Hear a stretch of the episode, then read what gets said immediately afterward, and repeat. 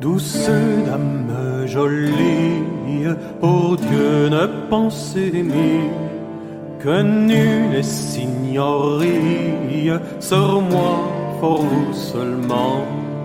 Douce dame jolie, pour Dieu ne pensez ni que nul signorie sur moi, pour vous seulement sans tricherie, chérie, vous êtes humblement tous les jours de ma vie servi sans vilain pansement. Hélas, je m'en dis, l'espérance taillie, ton ma joie est finie, ce pitié ne vous en prend dame jolie, oh Dieu n'a pensé mis que nul signorie, sur moi faut seulement. Mais vos douces mestries,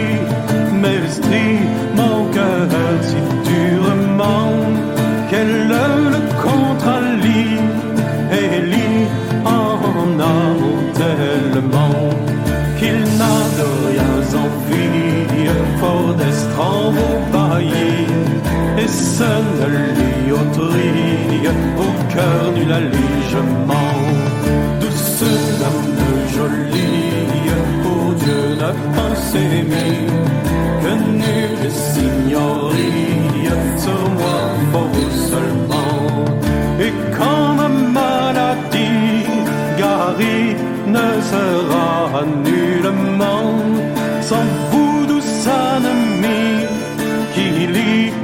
de mon tourment. Ajointe main de brille au cœur puisqu'il m'oublie que tendrement m'obsille car trop long et longuement. Douce dame jolie, pour Dieu ne pense aimer que nul est signorie sur moi trop seulement.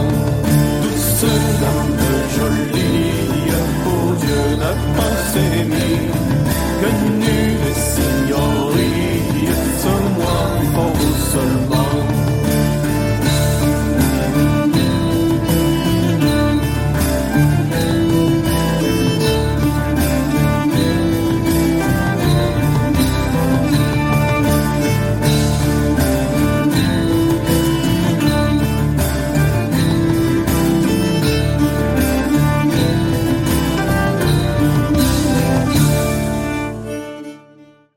Bonsoir chers auditeurs de Radio Athéna. Vous écoutez actuellement notre deuxième émission du Rendez-vous Courtois avec Marcel Vincent. Alors ce soir, notre douce dame jolie habituelle, Victoire Bétis, que vous commencez à connaître, ne sera pas présente parmi nous ce soir, car il nous a trahis pour partir en vacances en Autriche. Mais j'ai le plaisir de la remplacer et la joie d'être accompagnée ce soir par une charmante franco-chinoise, Saori, qui sera un peu notre déesse Athéna de la soirée. Donc, et à la technique, comme d'habitude, l'irremplaçable Jean Laporte. Donc petit rappel, toujours bon à marteler, n'oubliez pas de mettre un pouce bleu et d'activer la clochette sous la vidéo et de la partager sur vos réseaux pour aider à notre référencement et aider ainsi la chaîne Radio Athéna à monter.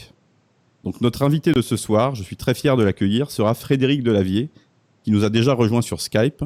Mais avant de commencer euh, à aller dans le fond du sujet, je vais faire une rapide présentation de Frédéric Delavier. C'est un exercice assez difficile tant sa vie a été riche. Frédéric Delavier est né en 1967, il a 52 ans aujourd'hui, 52 ans très bien portés. Il a été d'abord sur le plan sportif vice-champion de France de powerlifting en 1990. Il avait alors 23 ans. Donc pour ceux qui ne connaissent pas le powerlifting très rapidement, c'est un petit peu comme l'haltérophilie, c'est du lever de barre, mais sauf que les mouvements sont beaucoup plus basiques, les charges plus lourdes et les amplitudes de mouvement sont plus réduites. Par la suite, euh, Frédéric Delavier a étudié la morphologie à l'école des beaux-arts de Paris. Il a ensuite étudié la morphologie aux hôpitaux de Paris, où il a assisté des, professeurs de médecine qui opéraient des dissections, avant de publier en 1998 un guide des mouvements de musculation qui deviendra un best-seller mondial vendu à un peu plus de 2 millions d'exemplaires.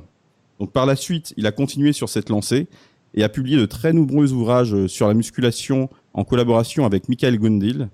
Donc ils sont très rapidement tous les deux devenus numéro un mondiaux en termes de vente de livres de musculation, et ces derniers ont été publiés en plus de 30 langues. Frédéric Delavier me dira par la suite si à peu près en combien de langues ils ont été traduits, mais je pense que c'est à peu près à peu près ce chiffre-là, et c'est aux éditions Vigo. Donc on a de nombreux livres, hein, donc on, on va pas tous les énumérer. Donc c'est le plus connu, c'est la méthode de de la vie et de musculation, tome 1, tome 2, tome 3, qui existe aussi pour les femmes. Et il y a aussi des guides de compléments alimentaires, des guides de boosters sexuels. Enfin, Frédéric Delavier avait abordé tous les sujets qui sont liés à la biomécanique. Par la suite, Frédéric Delavier a animé euh, sur YouTube euh, tout un réseau de, passionnés de, psychologie évolutionniste et de paléontologie. Il a écrit en, 19, en 2018 le livre L'éveil des consciences ou Comment devenir un homme libre, qui est un peu une synthèse de ses recherches. Mais ce qui nous intéresse ce soir, et c'est pourquoi nous le recevons, c'est qu'on va parler de relations hommes-femmes et de son tout nouveau livre sorti il y a à peine un mois avec un titre choc, Sexe contre énergie. Donc euh, on va commencer par, par ça et on va, on va avoir, on va discuter avec Frédéric. Frédéric, est-ce que tu nous entends? Voilà, j'ai mis le micro. Maintenant, je vous entends. Parfait. Et vous m'entendez? Vous me voyez? Oui, on vous voit, tout est parfait. Très bien. Donc on a fait une rapide présentation biographique. Est-ce que, est-ce que j'ai oublié quelque chose? Non, c'est à, peu près ça. Il y a peut-être quelques petites erreurs. Euh, j'ai pas assisté et euh, j'ai, pas effectué. J'ai effectivement assisté à des à des dissections qui étaient par mon, effectuées par mon ami Dominique Bastian, qui était euh, directeur du musée Orphila-Rouvière de Paris et professeur d'anatomie à la faculté des Saints-Pères. Et puis j'ai fait 9 ans au Beaux-Arts en auditeur libre. Que j'ai fait trois fois le cycle parce que c'était, j'ai fait uniquement le cycle de euh, morphologie euh, qui était euh, donné par Debord, Jean-François Debord, et qui était un professeur fabuleux qui m'a, donné partie les bases hein, de, de la compréhension du corps humain. Alors bien sûr, complété par mon activité sportive qui me permettait de comprendre les leviers, de mettre ça dans le réel, et plus euh, la dissection et plus euh, ce travail euh, en fac de médecine. Donc je suis devenu ce qu'on appelle un, un, anatomiste complet, bien que je ne sois pas médecin, hein, je suis anatomiste et en plus je me passionnais pour, euh, en, dehors de, en plus de la biomécanique, à l'évolution humaine, parce que pour comprendre ce que nous sommes, il faut d'abord savoir ce que nous avons été et comment nous sommes transformés pour devenir ce que nous sommes. C'est intéressant de connaître la genèse, de connaître nos origines pour comprendre ce que nous sommes. Ouais. Et c'est vrai que c'est un peu ces, trois volets, c'est-à-dire le, volet du sportif, du dessinateur et de l'autodidacte qui a assisté à des dissections, qui a un peu fait le succès de vos ouvrages. Parce qu'en fait, je, je, je, je, vais recommander vos ouvrages à tous nos auditeurs, hein, si, ceux qui s'intéressent à la musculation, même si c'est pas le thème de, de l'émission de ce soir. Euh, vos ouvrages, leur principale qualité, c'est qu'ils sont surtout extrêmement bien illustrés. Donc euh, c'est très clair, les schémas sont remarquables. La, les principaux muscles sollicités lors des exercices sont coloriés en rouge, euh, ce qui fait qu'on mémorise tout très facilement en un, en un clin d'œil. Donc, donc. Et puis les dessins sont absolument justes et plus justes que sur beaucoup de livres de médecine, ce qui permet justement aux kinés et aux médecins de l'utiliser pour avoir les écorchés dans tous les sens au lieu de les avoir en, en position anatomique classique, hein, c'est-à-dire, tu sais, euh, allongés sur une table de dissection avec euh, les mains, euh, les pouces à l'extérieur en supination, comme des cadavres, tu vois.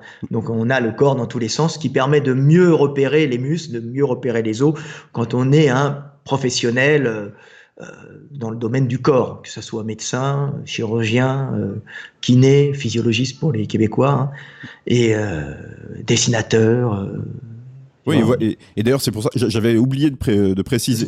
Ouais, j'avais oublié de préciser tout à l'heure qu'en fait, le, le, premier livre que vous aviez publié en 1998, le guide des mouvements de musculation, avait reçu euh, le Grand Prix de, de la technique sportive euh, et de pédagogie euh, sportive, et voilà. qui s'est très rapidement imposé en fait comme une référence euh, pour les enseignants en sport, mais aussi les kinésithérapeutes. Donc, voilà, euh, ce qui, ce qui m'avait valu un chèque. À l'époque, c'était un chèque qui était sympa. Je me souviens plus combien c'était. C'est plusieurs milliers, je sais pas, quelques milliers d'euros. Donc c'était sympa pour un jeune qui débutait.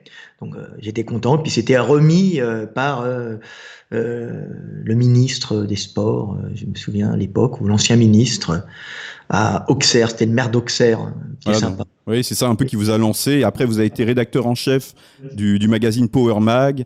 Je sais que vous avez collaboré à de nombreuses revues euh, célèbres dans le monde euh, du culturisme. Donc, euh, on pense à Iron Man Magazine, mais aussi Man Health, qui est un peu plus connu en France, dans la sphère francophone.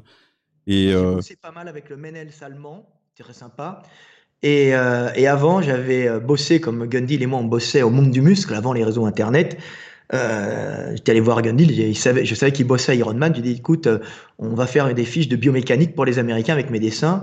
il dit, oh, c'est une bonne idée. Et on a fait pendant plusieurs années euh, des articles entiers dans Iron Man aux États-Unis. Donc on était les deux petits Frenchies qui bossaient, qui faisaient euh, plusieurs pages en, en, biomécanique, en traumatologie, euh, dans les magazines de bodybuilding américains. Donc les, gars, les gars voyaient des super dessins, des textes vachement bien, et bah, ils pensaient que c'était Frédéric Delavière et Michael Degundil, qui est son nom d'auteur, hein, mais il a un nom plus français.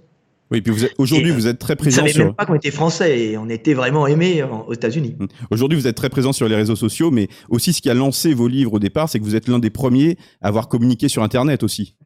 Donc c'était ça qui, qui, avait lancé vos ouvrages.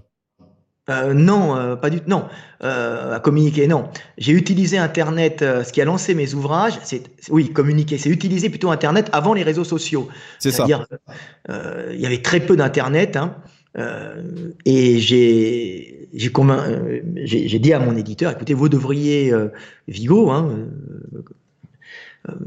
de monter, de faire installer Internet chez lui. Et je lui ai dit, mais on peut communiquer avec les Américains et leur passer les livres et corriger les, livres euh, direct avec eux, sans être obligé uniquement d'envoyer des papiers.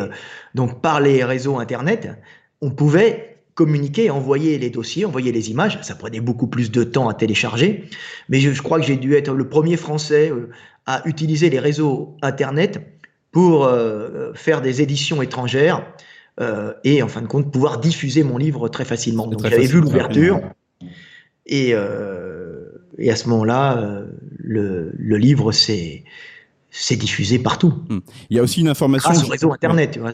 Il y a aussi une information que j'ai vue sur Internet, alors je n'ai pas pu la vérifier, alors je vais vous poser la question. Hein. Euh, on, raconte que vous avez fait partie du staff de sécurité de Johnny Hallyday, est-ce que c'est vrai? Oui, oui, oui. Euh, j'ai pas fait partie du staff de sécurité. J'ai fait la sécurité de Johnny Hallyday au Parc des Princes et on a failli mourir écrasés tous ensemble euh, parce que il y avait, on n'était pas assez. je sais pas, il y avait 70 000 ou 80 000 personnes, je crois, je me souviens plus, au, Parc des Princes, je crois. Et on devait passer dans la foule et on, a, on a répété on, avait un beau costume avec écrit JH, euh, euh, Johnny Hallyday, hein, dessus. Euh. On était en débardeur avec des lunettes noires. Et le, donc on fait le passage, ça passe 100 personnes, on fait la répétition. Et quand on arrive le jour de la première, ben, on s'est retrouvé avec 50 000 ben, personnes en bas, je crois, amassées pour voir Johnny. Johnny qui est très sympa d'ailleurs, hein, c'est un mec bien, c'est un mec qui est passionné, hein. on voit bien qu'il fait son boulot par, par passion et pas uniquement pour l'argent, c'est un mec qui, vit, qui vivait pour ça. Maintenant, il est mort, bien sûr. Et on, on, se met à, on traverse, et là, on dit merde, dans quelle merde on s'est foutu? Tous les gens, t'imagines, tous les gens au milieu du Parc des Princes, donc des milliers et des milliers de personnes, qui veulent voir Johnny et qui font tous un pas quand on se retrouve au milieu pour voir Johnny. Il est où Johnny? Et tout le monde se rapproche, et à ce moment-là, la pression au centre est énorme, et on est tous compressés, et là, tout le monde tombe dans les pommes, le caméraman les côtes pétées, euh, euh la celle qui tient les habits, quoi, la caméra, celle qui tient les, la costumière qui qui perd les habits, euh, euh, le producteur dans les pommes, euh, plein de gens qu'on a dû évacuer après, donc ça a failli partir en catastrophe. On a failli bah, crever, écrasé dans un bah, dans un bain de foule mal mal maîtrisé, tu vois. Il y a même. Johnny avait dit, Johnny avait dit, il avait, il avait cru qu'il allait mourir. Bah oui, moi aussi. Hein. Et je m'étais dit, je me souviens quand j'étais au milieu, je dis merde, c'est con, je vais mourir avec Johnny et personne ne parlera de moi. il, y a, même une vidéo de vous euh, que vous avez publiée sur Facebook, je crois, il y a quelques temps, quand vous faites la sécurité de Johnny. Ouais, ouais, ouais, ouais. Et, euh, et là, je me suis aperçu que c'est les plus petits qui tombent par manque d'oxygène, tu vois. Donc il fallait créer un espace. Alors j'étais avec un gros culturiste qui était champion de France et champion d'Europe. Là, je le tenais. Je dis écoute, pour le moment, on va rien pouvoir faire pour euh, Johnny. Alors on se tient on, garde un espace entre nous pour avoir de l'oxygène. Autrement, si on tombe, on est mort. Tu vois? mais on est quand même, il y a eu 30 personnes qui sont tombées dans les pommes, dans le coma, et pas dans un, coma léger, parce qu'heureusement, le, les fans de Johnny Hallyday, c'est pas des hard rockers ou des, euh, ou des skinheads qui font du pogo, hein. c'est des gens plutôt gentils, tu vois. Mais euh, ça a failli partir en catastrophe, quoi. Hum. Bon, Frédéric, là, en ce moment, là, il y a tous nos auditrices qui sont en train de se dire qu'on va avoir une conversation entre entre couilles. On va parler de musculation, de d'hard rock. Donc, il va, je suis pas du tout un, hyper viril comme les mecs. Euh, je suis un homme libre, mais je suis pas un mal alpha. Un mal alpha, il domine les hommes. Moi, je domine personne. Donc là, on va, revenir sur le sujet euh, de l'émission, les relations hommes-femmes. Alors, je vais commencer par une question la, plus simple. Euh, le, titre de votre dernier livre, qui je le répète, est, sorti il y a un mois à peine, a un, titre choc, Sexe contre énergie. Alors, première question, vous l'avez sorti après l'éveil des consciences ou comment devenir un homme libre? Pourquoi aborder un livre euh, sur un thème très spécifique, les relations hommes-femmes, après un livre qui était euh, de portée plus générale? Et aussi, ensuite, deuxième question, euh, sexe contre énergie, qu'est-ce que ça veut dire? Bah, Sexe contre énergie. Alors, pourquoi ce livre? Bah, Tout simplement pour, le faire venir l'été à la base. Il y a des raisons plus profondes, mais que je ne peux pas expliquer tout de suite. Je l'expliquerai dans quelques mois pourquoi on a fait sortir ce livre. Les initiés euh, comprendront après. Ils rigoleront quand ils sauront pourquoi ce livre est sorti. Mais euh, ce livre est sorti parce que d'abord j'avais la doc avec moi. J'avais les textes de l'éveil plus plein de nouveaux textes. Et j'ai appelé mon collaborateur euh, Boris Laurent. Et je lui ai dit, écoute, Boris, toi qui fais, parce que Boris fait des recherches aussi pour moi. On travaille ensemble sur un prochain livre qui va s'appeler euh, La naissance de l'homme. Donc on le fait, on explique l'évolution humaine d'un. Alors plus, ce sera plus des petits textes, ça sera euh, plus académique dans sa forme, avec toutes les références scientifiques, parce que les gens me demandent tout le temps euh, euh sort tes références, sort tes sources, quelles sont tes sources. Alors comme je dis tout le temps, t'imagines pas que je sors tout ce que je raconte de mon cul. Hein. On a quand même des sources et j'ai même je travaille essentiellement sur source, mais j'en tire mes propres analyses. Et le livre, c'est des textes de, l'éveil, plus plein de nouveaux textes, parce que j'évolue en permanence et mon analyse se peaufine, plus des recherches de Boris Laurent dessus, qui viennent compléter mes textes en indiquant toutes les recherches scientifiques et les explications scientifiques en rapport avec mes textes, mes textes qui sont plus, euh, on va dire, euh, euh, avec un style euh, parlé, tu vois. Mm. C'est, on, est presque dans, on est presque dans le verset. Euh, c'est limite religieux. Et, mais c'est religieux tout en étant scientifique, si tu veux. Et je montre que tout ce que je raconte, euh, d'une façon un peu qui pourrait, qui pourrait paraître religieuse, qui pourrait paraître de l'ordre inventé par mon esprit original, n'est pas du tout inventé et est construit sur une base extrêmement solide qui est la science et qui est l'étude de notre monde avec ce que nous avons déjà découvert, nous les humains et nous les chercheurs, et grâce aussi aux labos et aux chercheurs de tous les pays. Donc, on met toutes les recherches scientifiques qui viennent compléter, en fin de compte, mes textes, mes, mes textes complétant aussi les recherches scientifiques, parce qu'étant souvent des analyses de ces recherches, les recherches euh, expliquant les faits bruts, sans forcément avoir des analyses derrière. Tu comprends? Ce sont des faits souvent. Voilà, ça se passe comme ci, comme ça. Et moi, je dis, ça se passe comme ci, comme ça, à cause de ça. Tu vois? Nous remercions. Quand je fais le travail analogique, qui est vrai. Alors, Saori a quelque chose à nous dire. Nous remercions Claude Vivis hein, pour euh, son don. Merci beaucoup. Voilà. Donc, alors, Frédéric. Combien? Il a donné combien Oui, il a donné combien? On n'a pas le droit de le dire. Ah. Oh, l'argent compte pas, c'est le geste qui compte. C'est le geste qui compte, c'est ça. C'était Confucius qui, qui, disait à ses élèves qui venaient, euh, il venait les, élèves le payaient des fois pour les cours, et il disait qu'il fallait que l'élève fasse une démarche personnelle et paye. Mais des fois, il se faisait payer que quelques tranches de bœuf séché. C'était symbolique. C'est-à-dire que le savoir, si tu veux le savoir, il faut que tu fasses la démarche d'y aller, et au moins tu fasses la démarche de donner un peu à celui qui te donne beaucoup. Mm. Mais si vous êtes beaucoup à donner un peu à celui qui donne beaucoup, l'échange est, euh, est, équitable. Mm. Puis là, on rappelle à nos, à nos auditeurs que tous les gestes comptent, hein, donc c'est pas une question de montant. Donc tout à l'heure, Frédéric nous a demandé combien a-t-il donné. C'est un peu une déviation professionnelle. Il voulait savoir en fait combien de calories pour ce don. Il n'y aura aucun échange calories contre sexe avec Saori ici présente ou Victoire Bétis. Et quel que soit le montant, c'est toujours bienvenu et c'est essentiel. Alors Frédéric, euh, quand j'ai regardé votre livre, quelque chose m'a surpris, c'est qu'il y a une bibliographie vraiment très importante. Donc c'est quasiment euh, une bibliographie de livres d'académiciens. Donc c'est sans doute Boris Laurent qui, l'a faite, alors que voilà, c'est lui qui, qui, a, dû effectivement la faire. Elle est, elle est très longue, alors que vous, vous êtes plutôt un autodidacte au départ. Alors, moi, je suis autodidacte. Euh, Boris, lui, on voit bien qu'il a fait des écoles, euh, je crois qu'il a fait une école de commerce à la base, un peu comme Gundil, je crois, il a fait à peu près la même chose euh, en formation. et d'ailleurs, je travaille de la même façon avec Michael Gundil. Si tu remarques bien, Michael Gundil fait des recherches et je fais souvent des analyses. Mais maintenant, Michael a un très haut niveau d'analyse et passe aussi aux analyses. Il me vient de demander des confirmations, ou des fois même il me dépasse dans les analyses. Mais en général, moi, je suis utilisé pour les analyses, moins pour la recherche.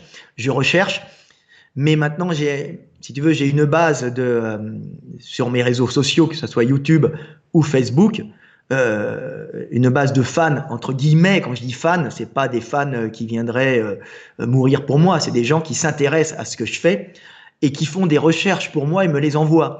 Donc j'ai beaucoup moins de travail de recherche à faire puisque les gens qui aiment mon travail connaissent mes intérêts et souvent m'envoient des recherches en fonction des intérêts, ce qui m'évite beaucoup euh, de temps perdu, ce qui me permet de passer plus de temps dans l'analyse plutôt que dans la recherche. Ce qui est bien, c'est une collaboration et c'est comme ça que ça fonctionne. Hein. Mm. Euh, je suis ce que je suis maintenant grâce aussi à tous les gens des réseaux sociaux qui m'aident. Alors je parle pas des haters débiles qui viennent m'insulter ou me menacer de mort. Hein. Je parle des gens constructifs qui, de tous les points de la planète, s'intéressent à ce que je fais et me renvoie des données. Et ça, grâce à la francophonie. Hein. La francophonie est partout et j'ai des mecs de partout qui m'envoient des données. Hein. Que ça soit des Français euh, de France, que ça soit des Africains euh, du Nord euh, ou subsahariennes, que ça soit des Asiatiques, hein, qui j'ai pas mal d'Asiatiques aussi, des Québécois, j'ai même des Sud-Américains. j'ai des gens de partout. Mmh. Donc c'est très intéressant. Des gens qui sont à Singapour, des gens qui sont en Chine. Donc j'ai un, j'ai un très bon retour et, sur, sur mes, mes, recherches et un très bon retour sur, euh, en données, tu vois, qui me permettent de les continuer. Et au fond, peu importe les critiques, l'essentiel, c'est qu'on parle de votre travail. Et puis, euh, ce que vous publiez, c'est son l'aspect essentiel, c'est que c'est euh, un travail qui est fondé sur l'action. C'est le but, c'est vraiment de donner des conseils pratiques. Donc, voilà, je suis pas dans la polémique. Hein. Je suis pas pour dénoncer des choses.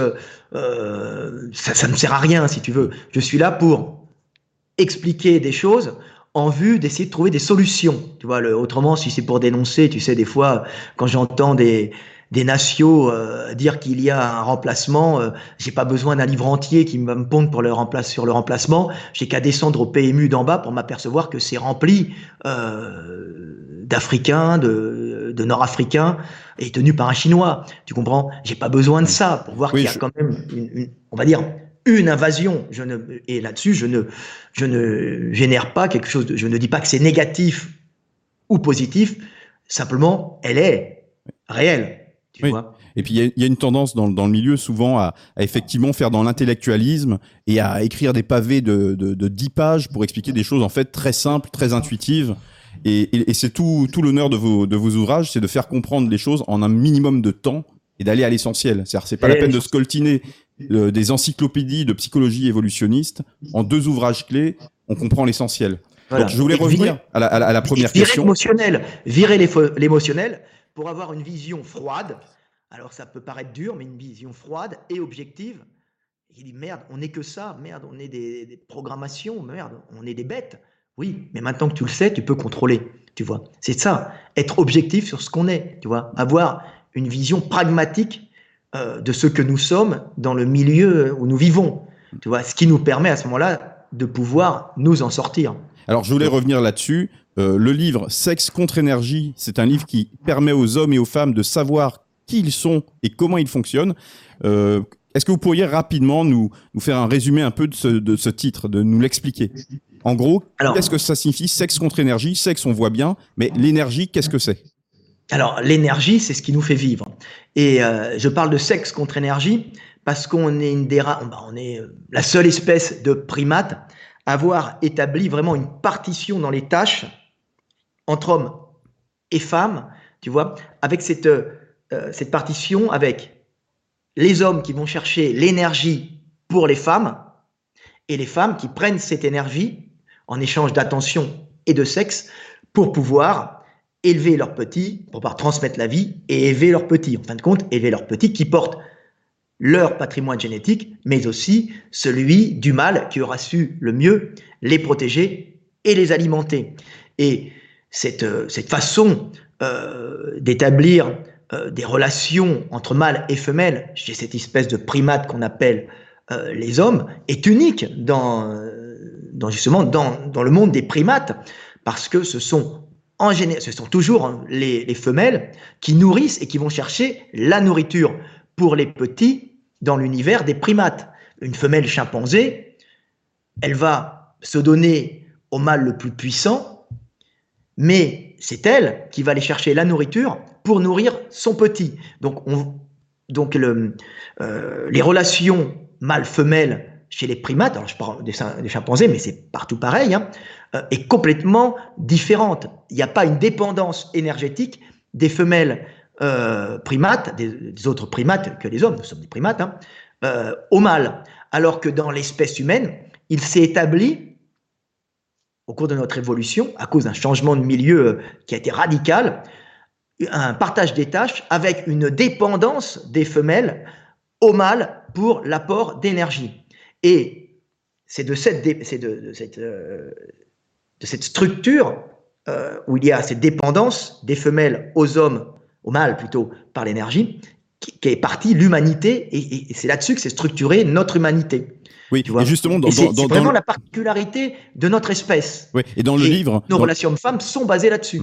Dans, votre ouvrage, vous expliquez qu'en fait, on, a changé de structure sociale à cause de la bipédie. Est-ce que vous pourriez revenir dessus et expliquer en quoi ça a été un changement majeur? Alors, ça a été un changement majeur à cause, tu sais, des euh, euh, des mouvements euh, rythmiques de notre Terre, des astres en fin de compte, qui oscillent. Hein. Il, y a, plusieurs mouvements, ça a été mis en valeur par un, un, Serbe, oh, comment il s'appelle? Vous me trouverez là, essayez de me le trouver sur Internet, moi je perds les noms. Euh, qui, expliquait justement les, variations ben, d'intensité les rythmes qui étaient dus au rythme des glaciations. Alors, ce qui fait qu'il y a réchauffement, refroidissement, réchauffement, refroidissement de notre planète en fonction de de son euh, euh, de ses mouvements dans l'espace par rapport au Soleil, qui est assez rythmique, et on se retrouve avec justement des périodes de glaciation et des périodes de euh, de réchauffement. Là, nous, on est dans, on est dans une période de, réchauffement, mais on va vers une période de glaciation en vérité. Et ce qui fait qu'il y a, il y a eu, quand, quand il y a refroidissement, il y a diminution des forêts tu comprends, et assèchement. Et c'est ces diminutions des forêts des assèchements qui poussent, qui a poussé nos ancêtres, qui étaient occasionnellement bipèdes en forêt, ça les avantageait, vous pouvez porter des trucs, à se retrouver en savane. Et là, bipède en savane, c'est un avantage pour les mâles et c'est un inconvénient énorme pour les femelles. Parce que cette bipédie qu'ils ont acquis en savane, bipédie qui à la base et culturelle, ce que j'explique hein, dans, mon, dans mon livre, ben, ils sont aperçus maintenant que la bipédie effectivement est culturelle. Il y a une photo très célèbre où on voit euh, récemment des, euh, euh, des gardiens d'un parc naturel avec des gorilles debout. Tu l'as peut-être vu celle-là? Oui, j'ai déjà vu. Ah, je reviens sur ce que vous disiez tout à l'heure. Le, le, chercheur, en le chercheur serbe en question. Quoi Qu'est-ce qu'il y a? Le, chercheur serbe en question, c'est Milutin Milankovic. Donc là, nos auditeurs pourront faire des recherches et, et se renseigner. Voilà, regardez les cycles de Milankovitch, c'est la base pour comprendre les refroidissements et euh, les réchauffements climatiques. Et c'est comme ça qu'on comprend qu'il y a des changements de milieu rythmiques, et ces changements de milieu rythmiques bah, génèrent euh, des pressions euh, du milieu sur bah, les êtres vivants et activent la sélection de mutations et activent leur changement par rapport à ce milieu. Donc on voit les êtres se transformer. Et alors, je repartais cette photo où on voit euh, un Africain, euh, euh, un gardien d'un parc avec des gorilles qui visiblement l'aiment bien et qui ont adopté cette posture bipède humaine tout simplement par mimétisme, tu vois, parce qu'ils ont vu l'homme sur des, ils le copient et s'ils prennent cette posture assez jeune, en copiant les hommes, ben, ils vont, euh, progressivement déformer leur squelette, puisque le squelette, la structure osseuse et ligamentaire, est relativement malléable par, les premières années de la vie quand le, euh, quand le primate se développe. Donc il suffit que le petit veuille se redresser, ou que le gorille voit des hommes se redresser, pour adopter cette position et progressivement transformer son squelette on va dire, sa structure squelettique va étendre la jambe, il va étendre les tendons. Il n'y a pas, à proprement parler, une, une, transformation du squelette dans sa programmation génétique, mais plutôt une transformation euh, des éléments mous, tu vois, et le squelette va aussi se transformer sous l'effet de la tension des muscles. Il n'y a pas de programmation génétique, hein. mais il va y avoir une bipédie culturelle qui va quand même modifier le corps et qui va permettre, au cours de la croissance, de permettre une bipédie plus facile. Et c'est cette bipédie qui était culturelle au début, qui s'est maintenue et après qui s'est maintenu en savane. Et là, il y a eu une pression sélective encore plus intense et il y a eu sélection des individus les mieux adaptés à la bipédie, mais aussi à la course, puisque les premiers bipèdes ne couraient pas, marchaient uniquement, pouvaient voir loin. Donc le problème de nos ancêtres qui étaient relativement bipèdes, ils avaient, cette bipédie culturelle qui leur donné un avantage euh, en, comment dire, en forêt, mais ils se sont retrouvés projetés en savane. Et là, en savane, ça avantageait énormément les hommes qui pouvaient voir venir euh, de loin les fauves, qui pouvaient avoir leurs mains libres pour frapper, se défendre, tu vois, des prédateurs et aller chaparder au loin euh, bah, des, euh, des charognes, alors plutôt des charognes fraîches puisque nous ne sommes pas par notre nature frugivore, feuillivore de nos ancêtres, et vaguement un peu carnivore, hein, mange un peu de, comme les, chimpanzés mangent un peu des petites bêtes, hein. donc on peut manger un peu de viande, mais mais on ne peut pas manger de la viande avariée, les intestins sont trop longs, l'estomac n'est pas assez acide, on meurt vite. Donc ils étaient obligés d'aller chercher des charognes fraîches, tuées récemment, en regardant loin euh, les rapaces qui volaient au-dessus des, des, charognes fraîches, s'approchant doucement avec des, bâtons et des cailloux dans les mains. Ils lançaient mal, ils tapaient verticalement parce qu'ils grimpaient encore aux arbres. Hein. Donc ils n'avaient pas une super technique de lancer, mais ils lançaient quand même et ils tapaient par exemple très fort de haut en bas sans avoir de rotation très importante du buste. Ça s'est mis dans le livre. Hein. Et à ce moment-là, il pouvait, si le prédateur qui avait tué la proie, donc il se rapprochait en marchant des kilomètres pour voir ça, euh, n'était pas un gros lion, bah, si c'était une hyène, des hyènes pas trop grosses euh, ou des lycaons ou euh, quelques guépards pas trop gros, ils pouvaient arriver avec leur bâton en criant et en les menaçant, balançant des pierres. Ce qui est gênant quand vous avez une, horde de petits singes qui peuvent taper de haut en bas très fort et qui peuvent balancer des cailloux. Bah, il vaut mieux laisser la proie se barrer pour éviter d'être blessé, de mourir. Tu vois. Hmm. Donc on était des bah, des opportunistes charognards de charogne fraîche, puisqu'on dit on n'a pas la capacité de tuer les bactéries des viandes décomposer, alors que les chiens, euh, les hyènes sont capables de le faire. Hein.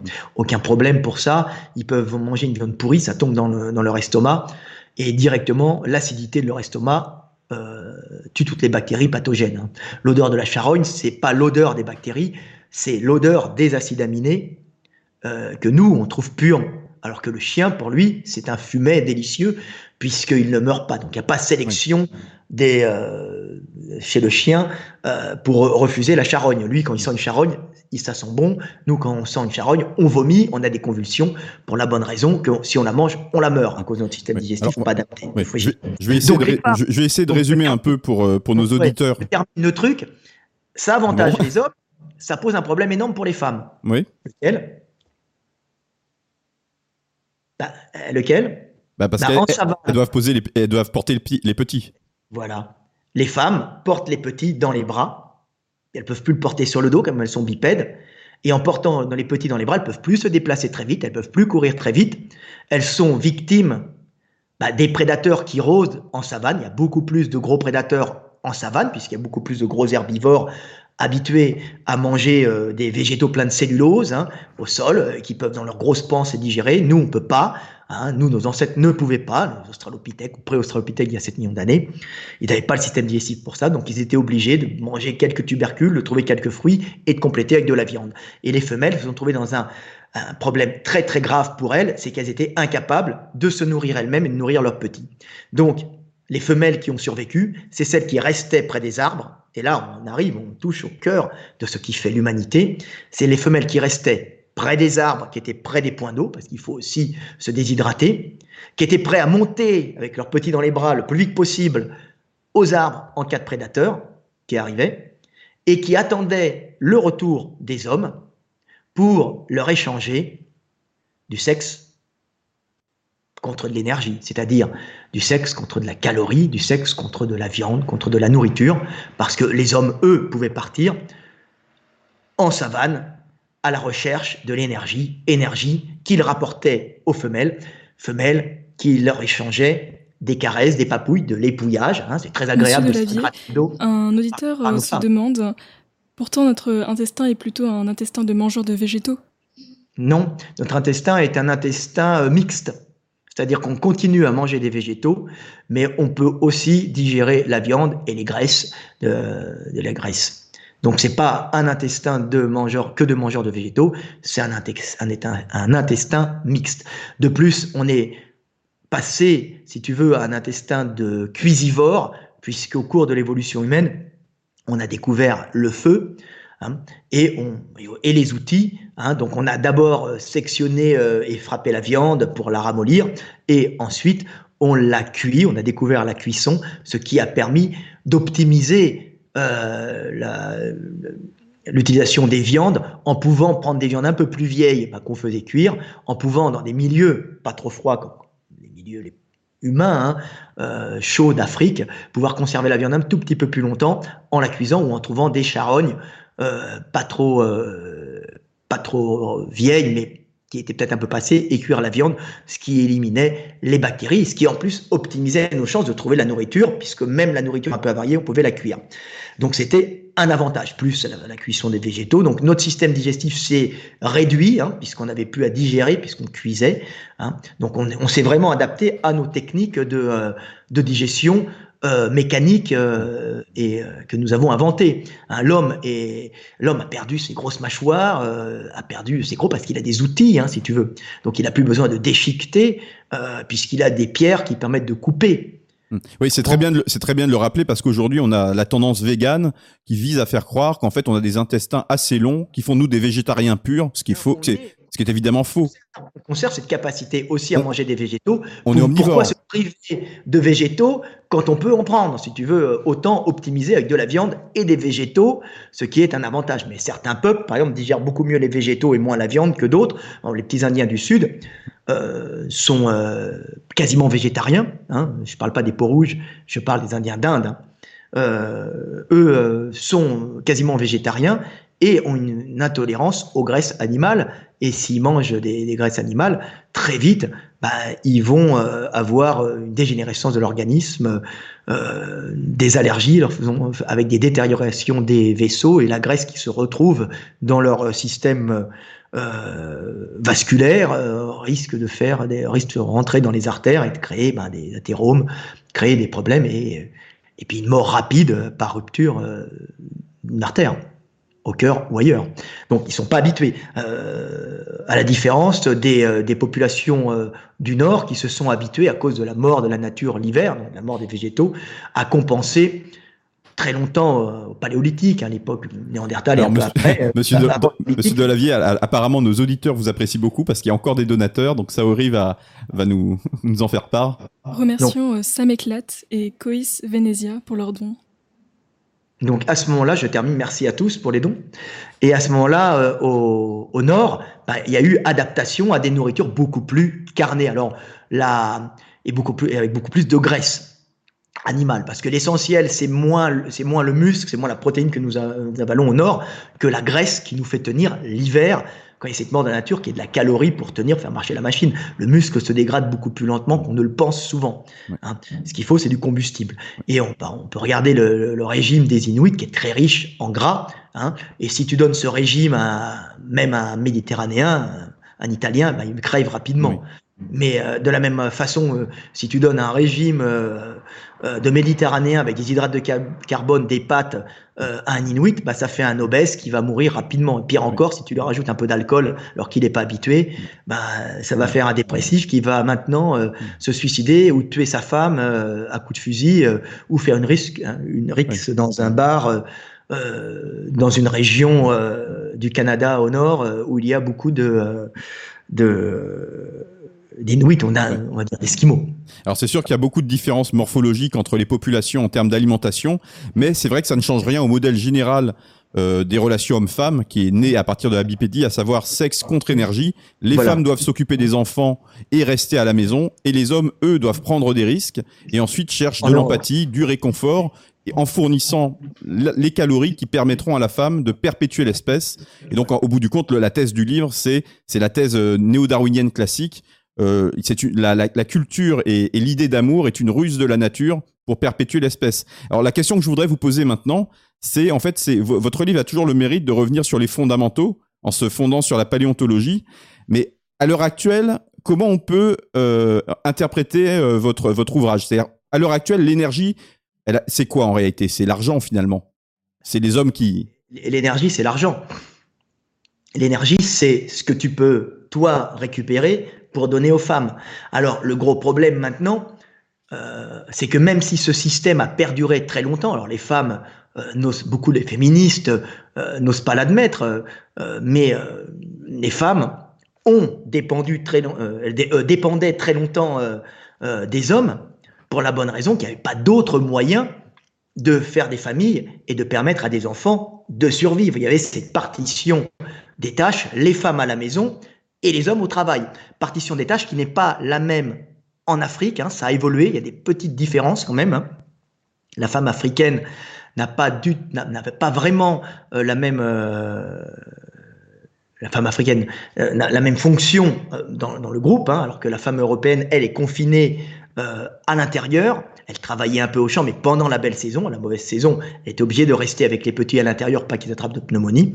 La femme africaine, elle, pouvait, à partir du moment où euh, alors, on fait des bons hein, dans l'histoire à partir du moment où il y avait plus de prédateurs et où les structures humaines créaient des villages, créer de l'agriculture et pouvait dégager euh, les prédateurs dangereux, bah, la femme africaine pouvait aller travailler à l'extérieur avec son petit, avec elle, puisqu'il ne va pas mourir de froid, alors que l'homme, lui, défendait le territoire. Donc en Afrique, on se retrouve avec les femmes à cause du climat qui, se, qui, qui sont dans la production.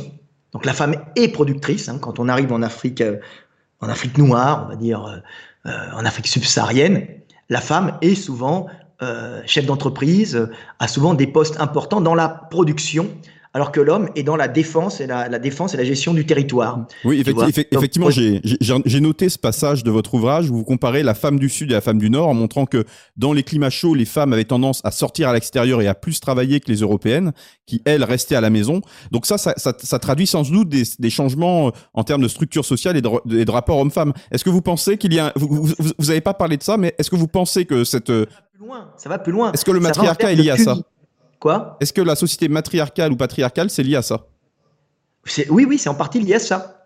Euh, c'est la société patriarcale, c'est une société où l'homme défend le territoire pour les femmes, tu vois. Mm. Mais euh, dans une société euh, africaine, c'est encore différent. C'est une société tribale, tu vois. Donc mm. c'est la valeur, la valeur principale, c'est la tribu, tu vois. les hommes ont une fonction. Si en tant qu'Européens nous regardons un Africain avec objectivité. L'Africain, malgré son allure virile et sa, son, euh, sa façon de protéger son territoire, a un côté beaucoup plus féminin pour un Européen. Oui, je suis d'accord. Et, c'est la question que pour un homme euh, africain, l'homme européen aura un côté beaucoup plus féminin. C'est-à-dire que c'est la question euh, que je voulais vous poser. C'est au fond, est-ce que le modèle sexe contre énergie s'applique aussi bien aux Africains qu'aux Européens? J'ai l'impression qu'avec vos analyses, c'est pas le cas. Alors, il s'applique quand même aux Africains, mais moins puisque l'Africain, l'homme, la femme africaine va prendre un homme bien inséré dans la société, ayant une bonne place, un dirigeant, un homme. Et elle va choisir un homme aussi avec un bon physique, une bonne génétique. Hein, elle va le voir, il va danser, puisqu'on est, on est habillé, on est tout nu. Hein, pendant très longtemps, il n'y avait pas beaucoup de tissus. Hein. Euh, la nudité n'avait pas la même valeur en Afrique qu'en Europe, hein, parce que nous, euh, évidemment, euh, être euh, être tout nu en Europe, c'est de la folie, hein, c'est de l'exhibitionnisme. On se déshabillait dans le cadre de l'intimité. En Afrique, si tu commences à être couvert, à l'époque, bah, tu te chopais pas mal bah, de mycoses et, euh, et c'est l'entrée euh, des mycoses et les, ouvertures ben, sur, la peau, c'est des entrées pour des bactéries, pour des pathogènes violents. Euh, la nature est très dangereuse en Afrique, hein, que ce soit au niveau des prédateurs que des micro-organismes, mais elle offre beaucoup d'énergie. Il n'y a jamais de, de, c'est très rare de de baisse énergétique. Hein. C'est équatorial, donc il y a toujours il n'y a, pas une saison très marquée, on trouve tout le temps de la nourriture, il n'y a pas cette mort de la nature européenne. Donc l'homme, africain, la femme va aller avec un homme africain pour sa bonne constitution, tu vois, sa façon de danser, tu vois, c'est dans les, tu vois l'Africain qui arrive, qui monte son corps, qui danse. Non, effectivement, à la base, c'est, c'est montrer. Je me regarde, je suis bien fait, je peux faire de beaux enfants. Parce que si j'ai une bonne constitution, mes enfants auront une bonne constitution. C'est inconsciemment inscrit en nous. De la même façon qu'une Africaine qui est à la production, qui s'occupe des chants, de ça, va faire une danse, euh, comment on appelle ça, le twerk Comment on appelle ça Tu sais, les filles qui bougent les fesses, là. Le booty dancing. Ouais, mais ça porte un nom. Le, twerk, c'est ça. Hein. Le, Twerk, le twerk en Afrique, euh, traditionnellement, c'est pas vulgaire. Le, le twerk en Afrique, c'est les femmes qui dansent en montrant leurs fesses. Alors, c'est un peu exagéré maintenant, mais c'était dans un cadre tribal où tout le monde se connaissait pour montrer leur bonne constitution, les réserves graisseuses sur les fesses, qui sont les premières réserves utilisées pour nourrir euh, les enfants, les fœtus donc, pendant le développement. Tu comprends? Oui. C'est important pour le développement du, fœtus d'avoir des réserves énergétiques. Puis en cas de baisse calorique du milieu, une sécheresse, c'est tout le temps mieux d'avoir une femme bien grasse euh, qui pourra compenser, qui va pas avoir un petit euh, carencé, rachot tu vois? Donc c'est important euh, d'avoir euh, des réserves sur les fesses. Donc elles montrent en fin de compte leur capacité. Il n'y a rien de vulgaire. Maintenant, quand c'est transposé par des Européennes en, en, en Europe, en Amérique, où tu as des blondasses euh, avec des mini-shirts qui bougent leurs fesses, c'est aussi pour montrer des réserves énergétiques mais ça n'a plus la même fonction, ce n'est plus dans le milieu tribal où tout le monde se connaissait, où il n'y avait aucune vulgarité. Mm. On se retrouve avec des exhibitionnistes qui disent oui, je fais ça parce que ça me plaît, et qui ont en vérité tout simplement envie d'exciter les mecs sans forcément vouloir se reproduire, ce qui pose un problème. Mm. Alors j'avais noté dans votre livre euh, la différence entre les femmes du Sud et les femmes du, du Nord, donc on a vu le modèle, comment il s'applique aux Africains. Je voudrais rebondir sur euh, une, question qui, intéresse beaucoup le, milieu nationaliste, c'est la question des femmes de l'Est. Donc vous, vous habitez en Hongrie. Moi qui, qui ai beaucoup voyagé aussi dans les pays euh, d'Europe de l'Est, j'ai remarqué que les femmes d'Europe de l'Est correspondent parfaitement dans leur comportement au modèle que vous expliquez le modèle euh, sexe contre énergie. Alors un aspect positif à ça, c'est que ce sont des femmes souvent qui sont très sincères, très très directes et qui accomplissent pleinement leur modèle de femme traditionnelle. Et le pendant négatif, c'est qu'on a tendance à considérer que ce sont des femmes vénales. Euh, voilà, comparativement aux françaises. Et ce que je voulais vous demander, c'est, je, je, vais juste poursuivre la question. Euh, femmes de l'Est, il y, a pas mal de différences quand même dans les femmes de l'Est. Hein. Euh, là, on va dire que c'est le modèle slave, le modèle russe, tu vois, le modèle classiquement slave. Le hongrois, c'est encore un truc à part. Oui, oui là, je pensais plus au modèle slave, en fait. Voilà. les hongrois, c'est plutôt des groupes tribaux, c'est des mafias de village, et dans les villages, euh, effectivement, les femmes sont toujours intéressées par l'homme qui a plus, tu vois. Mais euh, ce qui compte, c'est le village. Et au sein d'un village, on est relativement protégé. Tu vois, je connaissais un gars, j'ai un copain là. Euh, il a perdu son papa, il a perdu son papa et sa maman. Il est élevé par son grand-père. Il est pauvre, mais comme il fait partie du village, il est travailleur. Eh ben, il est intégré dans le village. On lui donne un travail parce qu'il fait partie du village. Tu vois, c'est la valeur principale. C'est un peu un modèle UN, hein en Hongrie qui perdure encore. Hein. C'est des villages, des mafias de village, un peu comme Orban vient d'une mafia de village et est monté avec ses potes de mafia de son village pour avoir, pour monter le pouvoir en s'affrontant entre les mafias locales pour avoir le pouvoir avec quand même cette entité hongroise et culturelle attachée à la terre de paysans un peu, tu vois, et, euh, qui, font valoir leur culture. Mais on est, mais on va dire que le couple hongrois n'est pas forcément un couple très euh, fidèle. Euh, c'est un couple qui peut divorcer facilement, mais il y a quand même en Hongrie cette particularité, je vois ça dans les villages, hein, où l'important c'est l'enfant, tu vois, et euh, la fratrie, c'est-à-dire qu'on est très associés entre frères, sœurs, cousins, tu vois. Mais en fait, la euh, question que je voulais poser, c'est que les femmes slaves correspondent au modèle sexe contre énergie, au sens sexe contre argent, alors que les françaises, j'ai l'impression que c'est plus la hiérarchisation sociale et le symbolique. Est-ce que c'est est-ce que c'est vrai? Qu'est-ce que vous en pensez? C'est exactement ça. En Russie, ce qui est important, c'est pour une femme, c'est de trouver un homme. Alors, il y a un homme qui boit pas, mais ils boivent de moins en moins, on va dire. La vie est très dure, donc les mecs ont besoin de boire pour passer l'hiver et pour s'affronter les uns les autres. Les Russes sont absolument pas sympas entre eux. Hein. Ils ne savent s'unir d'une façon violente que quand ils sont envahis. Et puis là, ils bottent le cul à ceux qui viennent chez eux. C'est-à-dire qu'entre eux, ils sont violents, mais euh, avec les autres, ils sont pires que ça quand on vient les emmerder. Tu comprends? Oui. Donc, euh, dans ce cadre-là, ce qui est très important dans le couple russe, tu vois, c'est le couple en lui-même pour aider les pour aider les petits. Donc la femme va essayer de trouver un homme puissant pour se faire nourrir, pour se faire protéger et ainsi pouvoir avoir des enfants. Et comme l'homme ne dure pas très longtemps parce que le milieu est très rude, en général, c'est la grand-mère et la babouchka qui reprend euh, le rôle de la maman, la maman rentrant dans le monde du travail à ce moment-là et devenant un petit homme au travail quand le père est mort. C'est assez dur, la vie est comme ça en Russie, ça change bien sûr, mais la longévité des hommes n'était pas énorme. Hein. Euh, la lutte entre les hommes était très dure en Russie. Donc on peut voir quand même une structure différente. C'est pour ça qu'il y a le culte de la babouchka. Hein. Quand Poutine parle de sa grand-mère, il parle de sa grand-mère avec amour. Et euh, c'est vraiment la grand-mère qui remplace la mère dans l'éducation des enfants, le père étant mort, et le grand-père, euh, depuis le père étant mort, au travail, s'étant tué à essayer de faire survivre toute sa petite famille, et dans ce monde très dur, et, et le grand-père ayant disparu depuis longtemps. Donc tu vois, une structure. Elle cherche un homme, elle va, euh, elle va euh, exacerber sa, sa, féminité pour l'attirer, tu vois, et elle a comme principe, la femme russe, en général, hein, de donner à son homme du sexe, de donner à son homme de l'affection, de donner à son homme de l'attention pour pouvoir récupérer de l'énergie à son homme pour pouvoir élever ses petits. Donc dans sa tête, c'est très, c'est un marchandage. Elle sait qu'elle va échanger sa jeunesse, elle sait qu'elle va échanger sa sexualité contre l'énergie que lui apporte l'homme, tu vois. Mais, mais au, fond, au fond, c'est vrai qu'on a tendance à critiquer cette démarche-là, alors qu'elle est beaucoup plus saine. C'est-à-dire que les femmes,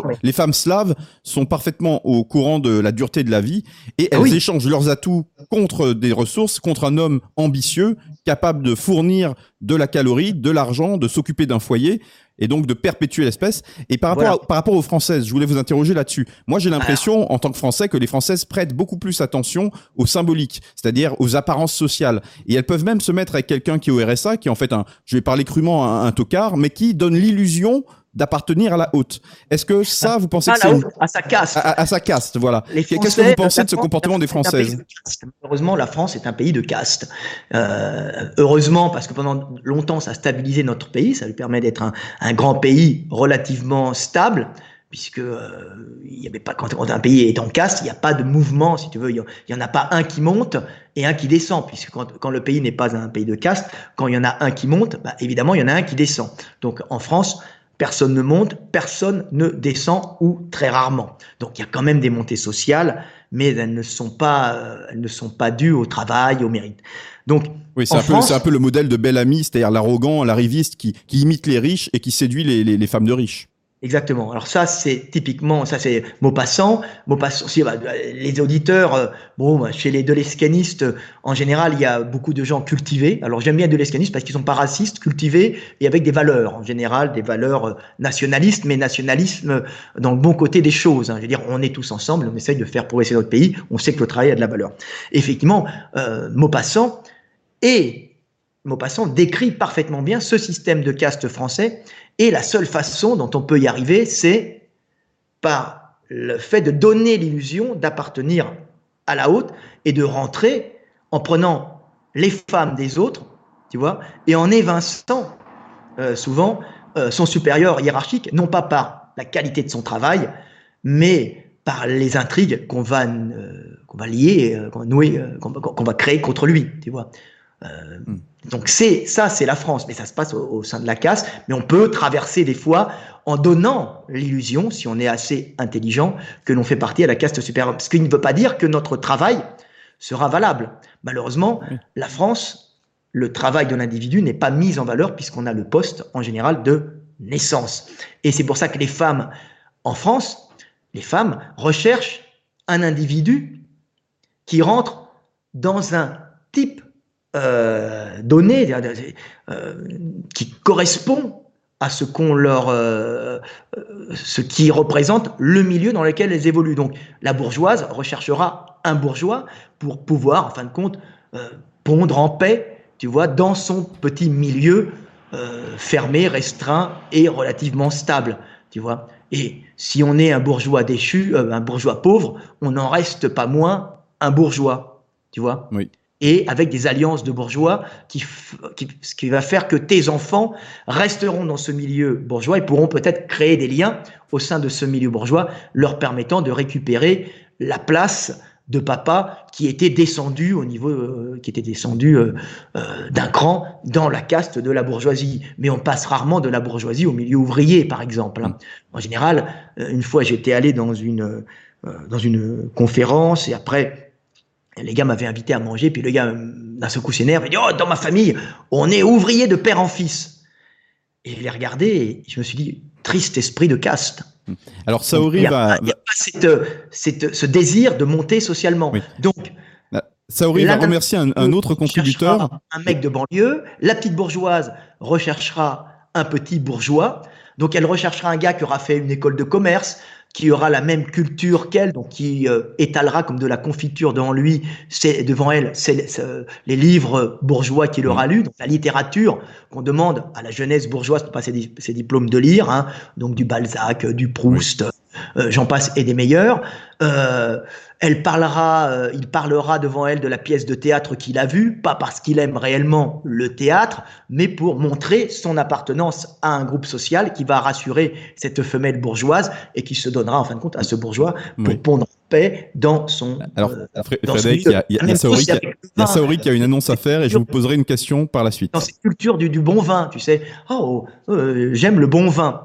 Bon, on peut aimer le bon vin parce que ça te rappelle ta jeunesse, entre guillemets, le bon vin. Hein. Euh, le bon vin, c'est tout ça est relatif. Euh, en général, du bon vin, euh, un bon Bordeaux, c'est un Bordeaux cher, montrant que tu as la capacité d'acheter un vin cher plutôt qu'une piquette de la supérette du coin, tu vois, en, en baquet plastique. Donc, parler de vin devant une femelle bourgeoise, c'est affirmer son rang ah. et nous pouvons euh, remercier euh, Vivis pour son s'ouvrir Frédéric, Frédéric, il y a Saori qui a une petite euh, annonce à faire. vas-y, vas-y Saori, on t'écoute. merci beaucoup à Claude Vivis pour son nouveau don pour l'émission.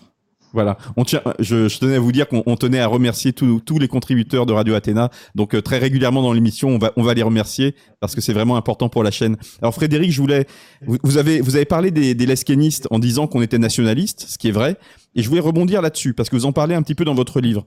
On le sait bien, dans le milieu nationaliste, il y a beaucoup d'hommes et très peu de femmes. Les femmes ne sont pas nationalistes. Dans le livre, vous expliquez un petit peu les raisons euh, en termes évolutionnistes qui explique que les hommes ont tendance à être nationalistes alors que les femmes sont plutôt accueillantes envers l'étranger. Comment vous pouvez l'expliquer et comment ça s'inscrit dans cette démarche justement de sexe contre énergie, dans cette recherche de calories? Ça, ça multiplie les choix pour les, pour les femmes sans doute. Est-ce que vous pourriez nous en dire plus? Parce que ça, c'est une thématique qui intéresse beaucoup les nationalistes. Voilà, l'homme et la femme ont des intérêts divergents. Mais en fin de compte, tous ces intérêts divergents non, ont un intérêt commun, c'est la perpétuation de l'espèce. Le problème avec les hommes, c'est que l'homme défend un territoire. Donc, il n'a pas du tout, il défend un territoire et ses femmes. Donc, il n'a pas du tout intérêt de voir pénétrer chez lui une concurrence masculine concurrence dans le domaine du travail, donc de la recherche calorique, qui va lui enlever des parts énergétiques qu'il aurait pu accumuler pour redonner aux femmes qui vont transmettre la vie, donc ses gènes. Hein. Donc il n'a pas du tout intérêt à voir rentrer des étrangers chez lui. Pour la femme, si tu analyses ça pragmatiquement, c'est complètement différent. Une femme qui va voir rentrer des étrangers, même si elle peut ne pas apprécier ça au départ, ne va pas y mettre autant, euh, ne va pas avoir autant de, euh, euh, de, refus de, l'étranger que l'homme, pour la bonne raison que dans cette lutte entre les mâles, l'intérêt de la femme, c'est de toujours se donner au vainqueur, c'est-à-dire à celui qui aura su s'affirmer parmi les hommes, donc qui aura le plus de chances ensuite de pouvoir générer des petits qui auront cette puissance de s'imposer tu vois, et de transmettre leurs gènes. Donc, les femmes ont tout intérêt, de façon inconsciente, à voir rentrer des étrangers pour voir s'affronter les hommes et pour prendre le vainqueur. En fin de compte, comme on dit tout le temps, la femme se donne au vainqueur. Malheureux vaincu. De quelque origine, puisque le vainqueur est celui qui aura plus, le plus de capacité en fin de compte, de transmettre ces gènes et de générer des petits en s'associant à la femme, vigoureux, qui eux-mêmes pourront transmettre les gènes du papa, mais aussi les gènes de la maman par leur vigueur. Donc tout ça, c'est des associations. Donc les intérêts sont divergents, mais sont en, fin de compte convergents. C'est pour ça que les hommes sont plus territoriaux, ils protègent le territoire de l'invasion des autres hommes, des autres hommes en protégeant leurs femmes, et repoussent les hommes. Alors nous avons actuellement des on va dire, migration économique avec peu de femmes et beaucoup d'hommes, ce qui ne plaît pas forcément aux hommes. Ça ne plaît pas aux femmes dans un premier temps, mais l'intérêt, si tu veux, des femmes et des femmes gauchistes, comme on voit, est quand même de se donner, comme toutes les femmes, au vainqueur. Et on peut penser que toutes les femmes qui a effacé l'autre. Et on peut penser que toutes les femmes qui sont no borders, si jamais on importait des femmes d'Europe de l'Est, grinceraient des dents et seraient soudainement beaucoup moins enthousiastes à cette immigration. Ah, bien sûr, mais disons que maintenant euh, la femme voit ses intérêts et, ses intérêts ne sont pas forcément les nôtres. tu vois, nous on défend le territoire, la femme se donne au vainqueur. C'est terrible à dire, mais c'est ça. Mais c'est, mais c'est, c'est le cas. Et pour le bien de l'humanité, tu vois. La, la, la, vie est une lutte, mais la vie est belle. Hum. Et c'est vrai, c'est vrai que ça, c'est des, ce que, ce qu'on peut retenir, c'est que c'est un peu, c'est un peu une phrase qu'on répète souvent, mais vos livres, souvent, sont pleins de pragmatisme, et c'est un peu la, la, phrase de Spinoza, ni rire, ni pleurer, mais comprendre, tout simplement, comment les choses fonctionnent. Voilà. Il y a ni méchant, ni gentil. Euh, il y a le monde, et comment il fonctionne. Maintenant, tu l'acceptes ou pas. Si tu ne l'acceptes pas, euh, si tu n'acceptes pas de le voir tel qu'il est, ben, ta vie risque d'être très dure. Et si tu acceptes de, le voir tel qu'il est, ben, il y a plus de chances que ta vie s'améliore, même si elle va rester dure quand même, car de toute façon, la vie est dure. Hmm. Alors, je, voulais poser une question un peu, un, peu euh, d'anticipation. Pour, euh, pour, voir ce que vous pensez sur ces, ces, thématiques qui sont les thématiques du transhumanisme. Alors, dans votre livre, on voit en fait qu'on parle souvent de la recherche du partenaire idéal. Alors, c'est une constante de l'humanité et c'est d'autant plus vrai à l'heure actuelle, à l'heure des applications de rencontres, euh, où il y a même des algorithmes très performants qui, perdent, qui rendent possible le fait de sélectionner un prétendant par critères physiques, géographiques, psychologiques ou socio-professionnels.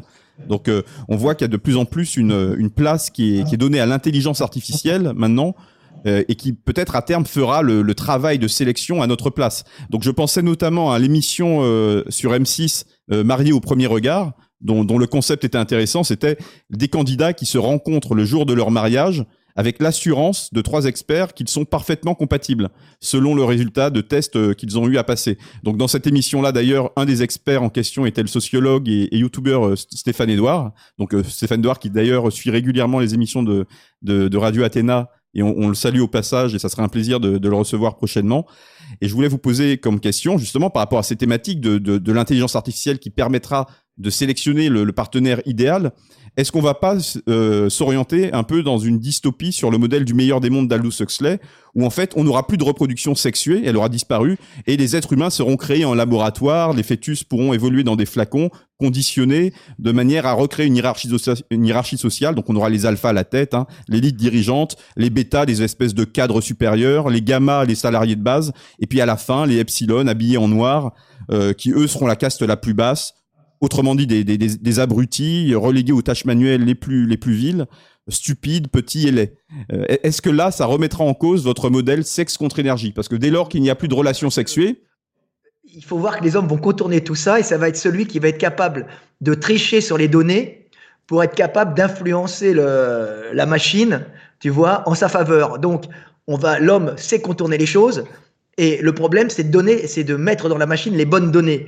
T'imagines bien qu'un mec qui fait 1m70 euh, va pas s'amuser à dire qu'il fait 1m70, il va rajouter 5 cm.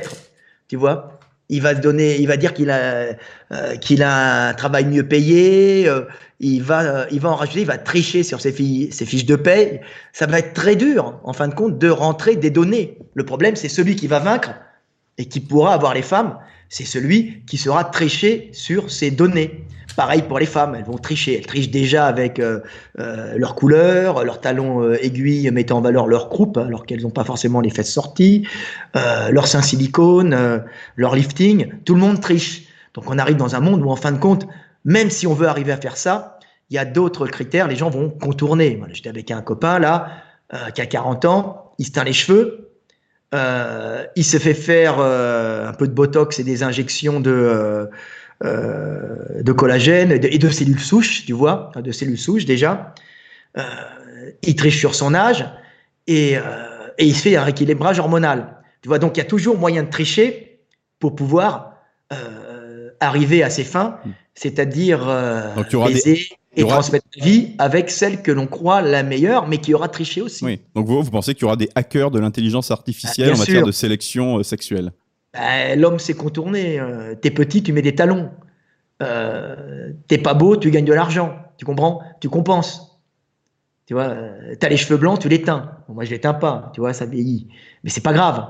Moi, je reste tel que je suis je montre ma dégradation, comme dans Fight Club. Tu vois un homme, ça se dégrade. Hmm. Voilà. Alors, Saori, va encore euh, remercier un donateur. Voilà.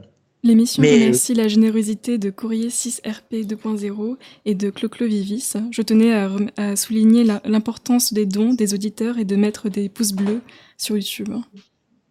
Voilà. Mais ceci dit, il y a tout, même, tout de même des, on, retrouve tout de même pas mal de sélections génétiques dans les dominants. Hein, tu vois, euh, on, s'aperçoit par exemple, euh, moi j'ai fait, les manifestations des Gilets jaunes. Je ne regrette pas parce que le message est passé. J'étais en première ligne sur les barricades. Euh, j'en suis fier. Moi, je suis pour la démocratie, tu vois, donc je suis pour le RIC. Tu vois, je m'en fous qu'on soit de gauche ou de droite. Je pense que c'est le peuple qui doit choisir son avenir et faire, proposer et choisir ses lois donc c'est pour ça que j'aime bien de l'esquin, parce que de ce côté-là, on se rapproche, même, même si on peut avoir des divergences. Moi, je suis pour la démocratie. Et euh, quand tu fréquentes les Gilets jaunes, quand tu les vois, tu t'aperçois, tu t'aperçois qu'ils ont des physiques propres, les, pauvres, hein, parce que c'est souvent les, pauvres qui ont manifesté, les gens qui sont les producteurs pauvres, hein, euh, qui manifestaient, et ils ont bah, des physiques, ils ont euh, la physique de, le physique de la, de la caste des pauvres, donc une génétique de pauvres, contrairement euh, à ce qu'on pense. Il y a une génétique de pauvres à force de se reproduire entre eux, alors particulièrement en France. Hein. il y a des endroits où les castes sont pas marquées. Hein. tu vas en Europe centrale et en Allemagne, il n'y a pas de caste. Et ça, je l'ai expliqué dans des textes. Hein. j'ai expliqué comment fonctionnait l'Allemagne, comment fonctionne l'Europe centrale. Mais en France, tu vois vraiment dans les castes bah, des particularités génétiques qui se maintiennent et on voit ben, le pauvre a une génétique de pauvre. Il n'est pas très grand, il est rablé un peu, euh, il n'est pas élancé. Alors quand tu passes dans le sixième à Paris avec la bourgeoisie, en général déjà ils ont pris 20 cm, tu vois, à cause de l'alimentation. Et euh, en plus, ils sont plus clairs, euh, ils ont moins été abîmés par l'alcool, euh, la cigarette. Ils utilisent d'autres drogues, bien sûr, mais ce sont plutôt euh, des drogues pour compenser leur manque de compassion, parce que ce sont des gestionnaires d'hommes, tu vois, et qui tuent, en fin de compte. Ils meurent parce qu'ils n'ont pas de compassion. Je l'expliquerai, je vais l'expliquer dans des textes.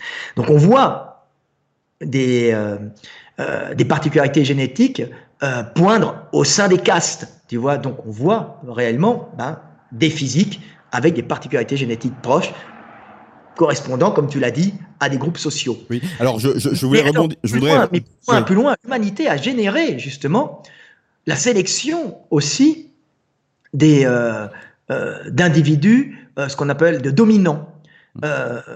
et alors, tu vas voir, c'est assez passionnant de voir comment le monde fonctionne. Et, et cette sélection des mâles dominants, on va dire des mâles alpha, se fait pour le bien du groupe en général. C'est comme s'il y avait les ouvriers et puis euh, la reine, euh, les rois, les reines, ceux qui dirigent. En général, on s'est aperçu que les fils de vieux vivaient plus longtemps et dégénéraient, moins vite, avaient une programmation de dégénérescence plus tardive.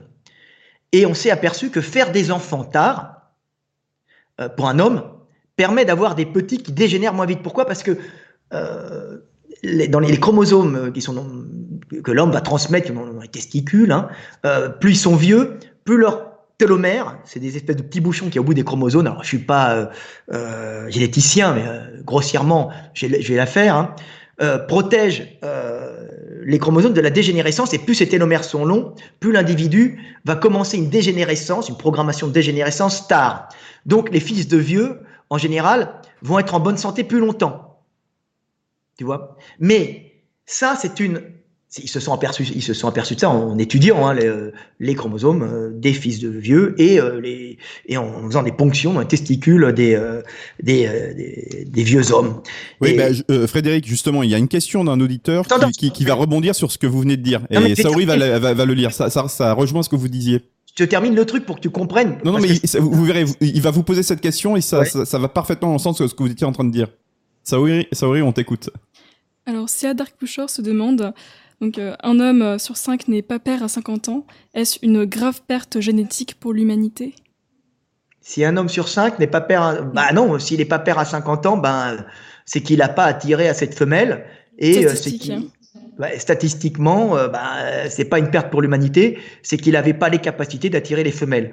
C'est la, la, vie est dure, mais c'est la vie, telle est la vie. Tu vois? Donc, il faut quand même sélectionner des gens qui ont un taux de testo élevé, qui ont une capacité de passer à l'action tu vois, pour avoir euh, les femmes. Euh, donc, euh, c'est pas une perte.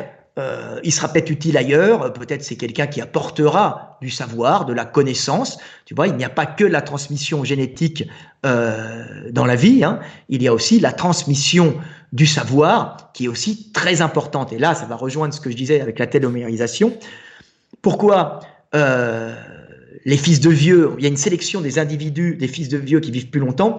Et pourquoi euh, la nature a fait ça? Bah, Tout simplement parce que un homme euh, qui fait des enfants tard, est un homme qui est en général utile pour le groupe et qui a une place importante dans la société. Donc, qui va attirer des jeunes femelles. Tu comprends? Donc, un homme qui a une place importante dans la société, qu'il a eu par sa capacité de gestion des hommes, sa capacité de diriger des hommes ou sa capacité de créer des choses importantes pour les hommes, hein, un artiste, un, peintre, un grand peintre, un grand architecte, un, un politicien, euh, même si sa politique est mauvaise, a quand même su unir les hommes pendant quelque temps. Comprends? Donc il a été élu et il a maintenu le groupe, même si des fois il n'y arrive pas. Donc cette capacité des hommes à la gestion et à la création, donc cette capacité d'être reconnus par le groupe pour leurs valeurs, fait qu'ils sont aussi euh, attirants pour les femelles parce qu'ils ont de l'argent donné par le groupe, de la puissance énergétique et qui peuvent encore se reproduire tard, ils ont encore de l'énergie tard, donc ils ne se dégénèrent pas puisqu'ils sont capables d'accumuler des données dans leur cervelle et de générer des individus, et donc ils vont attirer les jeunes femelles ou les femelles classiques, hein, les jeunes femmes, qui vont vouloir se donner à eux. On voit Trump avec sa jeune femme, on voit Sarkozy qui a eu des enfants tard. Plus quand tu as du pouvoir, de la richesse, de l'influence sur le groupe, tu as beaucoup plus de chances d'attirer des jeunes femmes que si tu es un cheminot en pré-retraite. Tu comprends? Un cheminot de 50 ans, il va pas attirer des jeunes femmes. Oui, est-ce que. Gainsbourg, euh, et ça, ça, ça, va dans le sens un peu de la, de la, devise populaire euh, l'homme vieillit comme un bon vin, la femme comme du lait. Euh, euh, ça dépend de quel homme. C'est-à-dire qu'un cheminot de 50 ans, c'est pas top. Un mec qui a prouvé qu'il réussissait, il se dégrade comme les copains. Simplement, sa place est telle dans le groupe et son importance dans le groupe est telle qu'il va attirer les femmes et les femmes vont se vont mêler en fin de compte leurs gènes à ses gènes. Un parce qu'il va les protéger parce qu'il a une puissance dans le groupe de protection et deux inconsciemment, elle va générer des petits qui auront les qualités de gestion et les qualités de création du papa qui ont été importantes pour le groupe. Donc cette capacité de générer des individus qui se dégradent pas et qui ont un intellect important, une capacité de gérer tard le groupe et de s'imposer dans le groupe même âgé. Mmh. par leur, intelligence et par leur capacité de gestion et de création. Donc l'homme qui a une place dans la société à un certain âge attire les jeunes femmes et va créer des petits qui, comme lui, en général, vont avoir cette vivacité et ne vont pas se dégrader tout de suite, parce que l'homme se dégrade en général relativement tôt. Tu t'aperçois qu'il y a des gens à 40 ans, c'est des épaves, et que d'autres, ils sont encore en pleine forme. Et qu'un mec comme Trump à 72 ans, hein, bah, il est en forme. Oui. Tu vois? Oui, et il y a de fortes chances qu'il génère des petits qui, à 72 ans, seront encore en forme. Hmm. Alors que Mimile, qui a bossé comme cheminot, alors maintenant, les cheminots, c'est plus ce que c'était. Hein, J'en connais. Ils sont mouse costauds, euh, ils sont balèzes, ils ont des boulots cool. Mais on va dire que globalement, euh, un ouvrier en pré-retraite, il est éreinté. Oui, alors je voulais rebondir là-dessus pour pour euh, parler d'une critique qu'on peut faire à vos ouvrages. Alors en fait, je voudrais je vais développer un petit peu en parlant de la préface qui a été écrite par euh, Charles Robin. Donc euh, Charles Robin qui est un philosophe et qui a souvent écrit sur le site Égalité et Réconciliation. Donc il a, il a écrit plusieurs phrases intéressantes. Alors il dit la séduction est l'art de faire oublier à l'autre que la conclusion pratique de notre échange, c'est la relation sexuelle. Les cerfs brament, les pans font la roue, les humains vont boire un verre. Les animaux n'ont pas besoin qu'on leur explique comment fonctionnent les relations mâles-femelles, car ils ont déjà le mode d'emploi inscrit dans leur inconscient, dans leur instinct, tandis que nous, êtres d'intellect, l'avons jeté dans la poubelle de la honte et de la comédie sociale. Le but du livre de Delavier, sa mission même, récupérer ce mode d'emploi et le transmettre. Donc ça, là, là, il, montre en fait que vous avez une approche qui est très, euh, qui est très psycholo, qui est l'approche de la psychologie évolutionniste. Et une critique qu'on peut faire en fait à ça, et, et, et c'est là où on revient sur des thématiques très, très philosophiques on retrouve en fait l'idée de Schopenhauer. C'est l'idée selon laquelle euh, il faut battre en brèche l'idée même de l'amour et qu'il faut considérer qu'en fait qu'il ne s'agit que d'une ruse de la nature pour pousser les humains à se reproduire. Et aujourd'hui, on a des, des, des, des, des, gens qui sont des, des sentimentaux, qui rejettent un peu cette idée, qui trouvent un peu rude. Notamment, par exemple, euh, Amélie Nothomb, par rapport à Schopenhauer, écrit « Schopenhauer voit dans l'amour une ruse de l'instinct de procréation, je ne puis dire l'horreur que m'inspire cette théorie. Alors la question que je voudrais vous poser, c'est est-ce que vous comprenez ces critiques? C'est-à-dire que vos analyses, qui sont pleines de bon sens, pourraient être vues peut-être aussi euh, le, comme primaires un peu ou comme brutales et est-ce qu'il n'y a pas un juste milieu à avoir entre la vision de Schopenhauer pessimiste et la vision un peu angélique d'une Amélie Nothomb et des gauchistes? Voilà, le problème d'Amélie Nothomb, c'est je crois qu'elle n'a pas compris ce qu'était l'amour. L'amour est la base du monde. C'est-à-dire que l'amour, c'est ce qui fait le monde. Le monde a été fait pour l'amour. Dans une vision euh, christique, le, monde est fait pour l'amour. Voilà, donc vous, vous parlez d'amour, vous n'êtes pas comme Schopenhauer, vous n'avez pas la vision désespérée. Je n'ai aucune vision désespérée puisque le monde est fait pour aimer. Il est fait pour aimer le monde, c'est-à-dire pour aimer Dieu en l'homme et Dieu en l'autre, c'est-à-dire Dieu en nous-mêmes et Dieu en l'autre. La seule façon d'aimer Dieu, si tu es un bon croyant, et de servir Dieu, c'est d'aimer les hommes et de les servir, c'est-à-dire de t'aider toi-même, de faire, de faire tout pour que tu sois bien, pour pouvoir aimer les autres et les servir, et ne pas essayer de dominer le monde. Ça, c'est satanique. Le monde n'est pas fait pour être possédé, le monde, il est fait pour y vivre la relation à l'autre. Oui, alors... cette relation est faite d'instinct, est faite de programmation qui nous pousse, si tu veux, à certaines actions animales, tu vois, des programmations animales, mais comprendre ces programmations animales permet en fin de compte de les maîtriser et de vivre pleinement ben, notre relation au monde. On ne te demande pas de ne plus être un animal dans, nos instincts, on te demande de les comprendre pour éviter les conduites qui vont te faire souffrir et faire souffrir les autres. C'est tout simple. et quand Amélie Nothomb ne comprend pas euh, cela, euh, je veux dire que l'amour, euh, si tu veux, le romantisme, et là je vais parler du romantisme masculin, tu sais, le, cette animalité euh, qui fait que beaucoup d'hommes se suicident, le taux de suicide dans des ruptures dans les couples, le taux de suicide, c'est, on va dire que c'est globalement les hommes euh, qui se suicident. Je me souviens plus, je crois oui, qu'il y a. Oui, c'est 80%.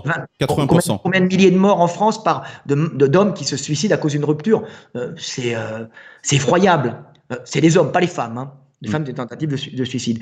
Et là, si tu veux comprendre pourquoi il y a ce romantisme, qui est plutôt un romantisme masculin, puisque la femme recherche le romantisme, alors qu'en vérité, elle ne l'est pas. Alors, elles vont m'engueuler quand je vais dire ça, mais je vais dire non. Elle le recherche, elle essaye de le comprendre, parce qu'elle n'arrive pas elles, ne l'ont pas en elles. La femme cherche à être aimée, mais ne cherche pas à aimer l'homme. Elle, elle désire, si tu veux, être prise, mais elle ne désire pas l'homme lui-même. Tu vois? Oui, effectivement, c'est vraiment très important de le dire parce que ça, on, a tendance à penser l'inverse, que les femmes sont romantiques et que les hommes sont durs, manquent d'empathie, alors que c'est exactement l'inverse. Les femmes sont romantiques au, début, de la relation pour capter l'homme et capter les ressources. Mais après, dès qu'elles le quittent pour un autre, elles sont très dures, alors que ah l'homme s'en remet plus difficilement. Le vrai romantique, c'est l'homme. Alors, je vais expliquer parce que on va essayer de sauver les jeunes garçons qui nous, qui bah me regardent. Oui, il faut leur donner des conseils, oui.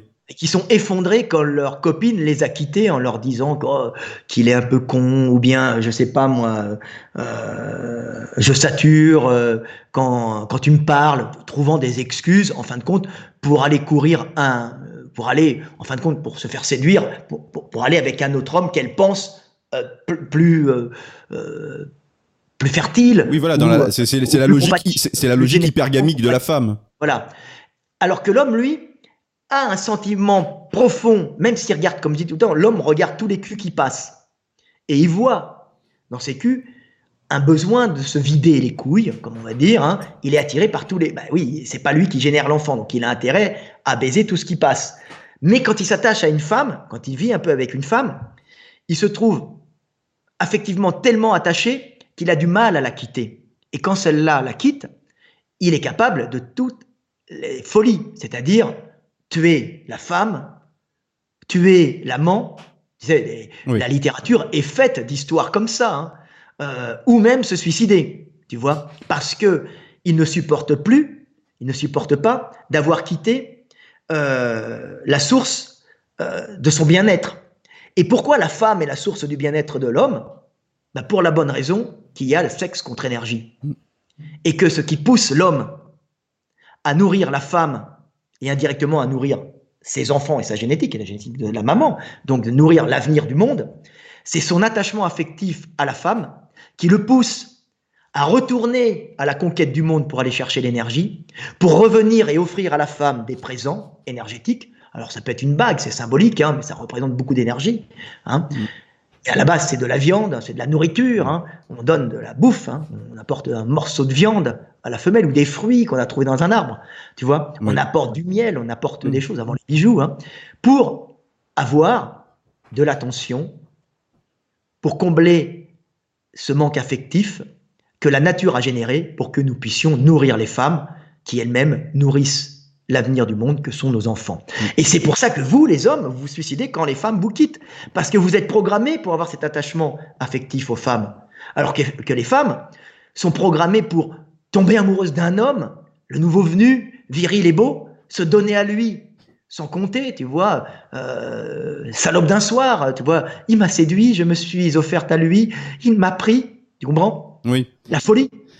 L'homme qui arrive, mais après, quand elle a été, quand la passion est partie, elle redevient la femme pragmatique, tu comprends? Parfois, la femme, la femme pragmatique qui a été ensemencé, qui va créer l'avenir du monde avec ses petits, mais l'homme n'a plus cette importance fondamentale, elle n'a pas d'attachement affectif à l'homme, elle a une dépendance énergétique qu'elle connaît parfaitement, hein, qu'elle sait maîtriser, mais si parfois elle va s'offrir à un homme dans cette espèce de passion amoureuse qui est faite en réalité pour transmettre la vie. Mais après, elle n'a pas cette dépendance, puisque c'est pas sa survie ne va pas de sa dépendance à l'homme, mais de la dépendance de l'homme à elle-même. Tu comprends? Elle, ce qu'elle doit faire, c'est se concentrer sur ses petits et l'éducation des petits. C'est là où l'attention d'une maman à 100% est importante. Et l'homme, il est de côté. Tu vois Et si dans les premiers rapports avec un homme et une femme, bah, il n'y a pas d'enfants qui sont nés, elle va vite se détacher de cet homme. C'est pour ça que quand on dit qu'un couple, ça fait 4-5 ans qu'on est ensemble, j'ai dit, oh mon Dieu, vous auriez dû faire un enfant plus tôt. Pourquoi? Parce que la passion est en partie ce qui unit un couple, c'est ce que nous bâtissons ensemble. Donc l'avenir du monde, que sont nos petits, nous sommes programmés pour ça, et rien d'autre. C'est l'amour. L'amour, c'est ce que nous bâtissons ensemble, et c'est nos sacrifices que nous faisons pour que le monde continue. Le véritable amour, c'est pas la passion d'un homme pour une femme ou la passion d'une femme pour un homme. Le véritable amour, c'est ce que nous avons bâti ensemble par nos sacrifices. C'est le sacrifice christique, c'est je meurs pour vous. Je meurs pour vous, mes enfants. Je meurs pour toi, ma femme et mes enfants. Et c'est la femme qui dit je meurs pour mes enfants. Pas pour l'homme. Elle pourra tout le temps se trouver un connard pour venir la nourrir. Ou la CAF maintenant. Tu comprends? Mais à la base, le véritable amour, c'est ce qu'a montré Jésus sur la croix, c'est le sacrifice. Tu comprends? C'est ça l'amour. C'est le sacrifice pour l'autre. Oui, c'est pas aimer une femme, la regarder, se sentir comblé, ou aimer un homme et se sentir comblé quand on le regarde. Non. Oui, alors je trouve, je trouve que c'est très intéressant que vous parliez d'amour parce qu'en fait, votre livre donne l'impression, dans une première analyse, que vous avez une vision très brutale, un peu vulgaire des choses parfois, que, nous ne sommes que des êtres visant à la reproduction. Alors que moi, en lisant tout votre ouvrage, j'ai trouvé qu'il y avait une dimension un peu spirituelle. Alors si vous le permettez, je vais citer une phrase de Pascal qui, a fait un peu écho à votre livre. Alors, et qui disait que celui qui aime quelqu'un à cause de sa beauté, l'aime-t-il? Non, car la petite vérole qui tuera la beauté, sans tuer la personne, fera qu'il ne l'aimera plus. Et si on m'aime pour mon jugement, pour ma mémoire, m'aime-t-on moi? Non, car je puis perdre ces qualités sans me perdre moi-même. On n'aime donc jamais personne, mais seulement des qualités. Qu'on ne se moque donc plus de ceux qui, se font honorer pour des charges et des offices, car on n'aime personne que pour des qualités empruntées. Donc il écrit ça dans les pensées, et ce qu'il veut dire par là, c'est que effectivement, oui, les charges sont importantes. L'homme veut montrer qu'il a de l'ambition, qu'il réussit pour séduire une femme. Oui, effectivement, on n'aime jamais vraiment personne pour ce qu'il est réellement parce qu'on ne sait pas ce qu'il est réellement et cette personne ne sait pas lui-même ce qu'il est réellement. Mais malgré tout, c'est dans une démarche un peu platonicienne. En dernière instance, il y a un amour. C'est-à-dire que cette stratégie de la nature qui vise à nous faire nous reproduire et donc à accumuler de la richesse pour plaire aux femmes et avoir des enfants nous pousse à aimer quelque chose de supérieur à l'homme, à la femme et à leurs enfants qui est en fait la vie en général, le cosmos. Le cosmos, Dieu. Voilà. Est-ce que c'est un peu ça l'idée de votre livre Exactement ça, c'est-à-dire que il faut dépasser cet amour pour la femme, tu vois, ou pour l'homme si on est une femme. C'est difficile de le dépasser, mais c'est une dialectique de l'amour. Aimer Dieu dans l'homme, c'est-à-dire dans ta femme, dans tes enfants, ou si tu es une femme, dans ton homme et tes enfants. Voilà, c'est exactement ça. C'était en fait Pascal dit que c'est un moyen d'aimer Dieu c'est un moyen d'aimer Dieu. C'est-à-dire, le monde est fait pour l'amour, c'est-à-dire l'amour de Dieu, l'amour de Dieu en l'homme. L'homme est périssable. L'homme est quelque chose qui n'existe pas réellement. Ce que tu es, tu crois être quelque chose, mais tu n'es rien, si tu veux. Tu n'es que la pensée du monde en toi, de ta situation spatiale et temporelle propre. Mm. Mais tu n'es rien d'autre. Euh, tu crois être quelque chose euh, d'indépendant? Non. Tu es le tout qui pense en toi mais de ta situation spatiale et temporelle. Donc, à partir du moment où tu comprends qu'il n'y a qu'une seule chose de réel, c'est le monde, Dieu, et ta conscience, le monde étant compris dans la conscience, si tu veux. Euh, il n'y a que la conscience, et le monde est infini en lui. Voilà, c'est moi, j'ai trouvé que votre livre, c'était un peu un livre spirituel presque taoïste. Il y a une complémentarité homme-femme qui fait partie d'un tout bien intégré, qui est l'amour un peu dans la vision du Tao. Donc c'est l'amour. Voilà. je, voulais encore, euh, j'aurais aimé. On en revient tous à ça. Tu lis Tolstoï, tu t'aperçois que la seule chose c'est l'amour. C'est pour ça que je trouve qu'en fait votre livre est, très clair parce qu'il est très intéressant pour il est très intéressant pour des jeunes parce qu'en fait il aborde des, des, questions qui sont très très profondes qu'ont abordé beaucoup de philosophes mais avec des mots actuels, des mots simples et ils peuvent un peu servir de détonateur et euh, ouvrir les, les, consciences de, jeunes hommes pour gagner en maturité. Alors je souhaiterais lire une autre citation de Pascal. Et, apprendre à pardonner. Voilà, j'aimerais lire une autre citation de Pascal pour, que vous rebondissiez dessus. Ces programmations stupides, qui paraissent stupides, mais qui, sont, qui ont vérité aider l'humanité et permis à l'humanité de survivre.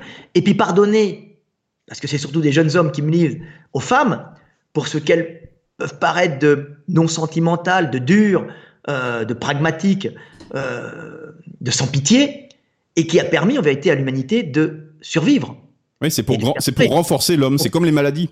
Voilà, à ce moment-là, quand tu comprends ce qu'est l'homme et la femme et par où nous sommes passés, que toutes ces programmations ne sont pas si bêtes que ça et ont permis de survivre, tu peux les maîtriser et tu peux pardonner et à ce moment-là aimer pleinement. Voilà. C'est-à-dire aimer pleinement la personne avec ce que tu penses être des défauts, en sachant que si des comportements se sont comportés, se sont euh, conservés plusieurs générations, c'est qu'ils sont obligatoirement utiles pour le groupe. Oui, alors c'est, je, voulais rebondir un peu à nouveau sur Pascal, parce que étrangement, je trouve qu'il y a des liens entre la pensée de Pascal et votre ouvrage. Donc dans, dans le discours sur les passions de l'amour, Pascal affirme que la netteté d'esprit cause aussi la netteté de la passion. Quand un esprit grand et net aime avec ardeur, il voit distinctement ce qu'il aime. Et quand les poètes euh, se sont exprimés sur l'amour, ils n'ont pas eu raison de nous dépeindre l'amour comme aveugle. Il faut lui ôter le bandeau et lui rendre désormais la jouissance de ses yeux. Ainsi, il part d'un paradoxe populaire selon lequel l'amour rend aveugle, pour mieux affirmer qu'au contraire, l'amour est ce qui ôte le bandeau des yeux et rend le plaisir de la vue. Pour Pascal, l'amour est ce qui permet de vivre dans le monde terrestre de la façon la moins inadéquate, même si c'est difficile, et l'amour est un mélange entre esprit de géométrie et esprit de finesse. C'est un dosage entre ce qui est de l'ordre de la raison, on aime d'abord par calcul, effectivement, et ce qui est de l'ordre de la passion. On aime par quelqu'un ou quelque chose pour une raison assez inexplicable euh, qui se trouve dans la personne aimée. Donc moi, ce que je trouvais, c'est qu'effectivement, à un certain moment de la vie, quand on a atteint une certaine maturité, on sait ce qui lie toutes les choses qu'on aime et on a trouvé son modèle d'agrément. Et j'ai l'impression que votre livre, c'est un peu ça. Au fond, le livre euh, Sexe contre énergie a pour but d'ôter le bandeau de l'amour qui rend aveugle. C'est aimer, mais avec le bandeau sorti des yeux. Voilà, c'est ça. Ben, c'est le personnage que j'ai dessiné. Hein. C'est ça. Et euh, si l'amour rend aveugle, c'est pas pour rien. Parce que les gens comprennent pas, ah, l'amour rend aveugle. L'amour, en général, c'est vrai que ça t'enlève toute objectivité. Tu t'es remarqué, euh, tu sais, c'est euh, dans Tolstoï, euh, Pierre, qui, qui est présenté à la fille de Basile, qui est une connasse finie, mais elle est belle. Et là, il est attiré.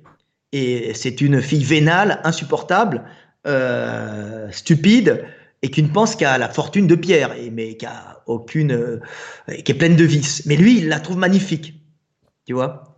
Et quand il l'entend parler, il la trouve bête. Il dit non, elle est pas bête parce qu'elle est dans ce milieu. Non, mais en fin de compte, euh, si elle a dit ça, c'est qu'elle pouvait pas le faire autant. Elle a invité chez Basile, qui est un, euh, qui est un noble, un noble moscovite, hein, je crois. Et Pierre, il, a, il a hérité d'une grande fortune, mais c'est un bâtard, si tu veux. Donc, il devient attirant pour toutes les femmes d'un seul coup, parce qu'il a hérité, le bâtard a hérité tu vois. Et il est là, attiré par la fille, qui est une connasse finie, et il la trouve formidable. il devient aveugle, en fin de compte, devant les défauts de la fille.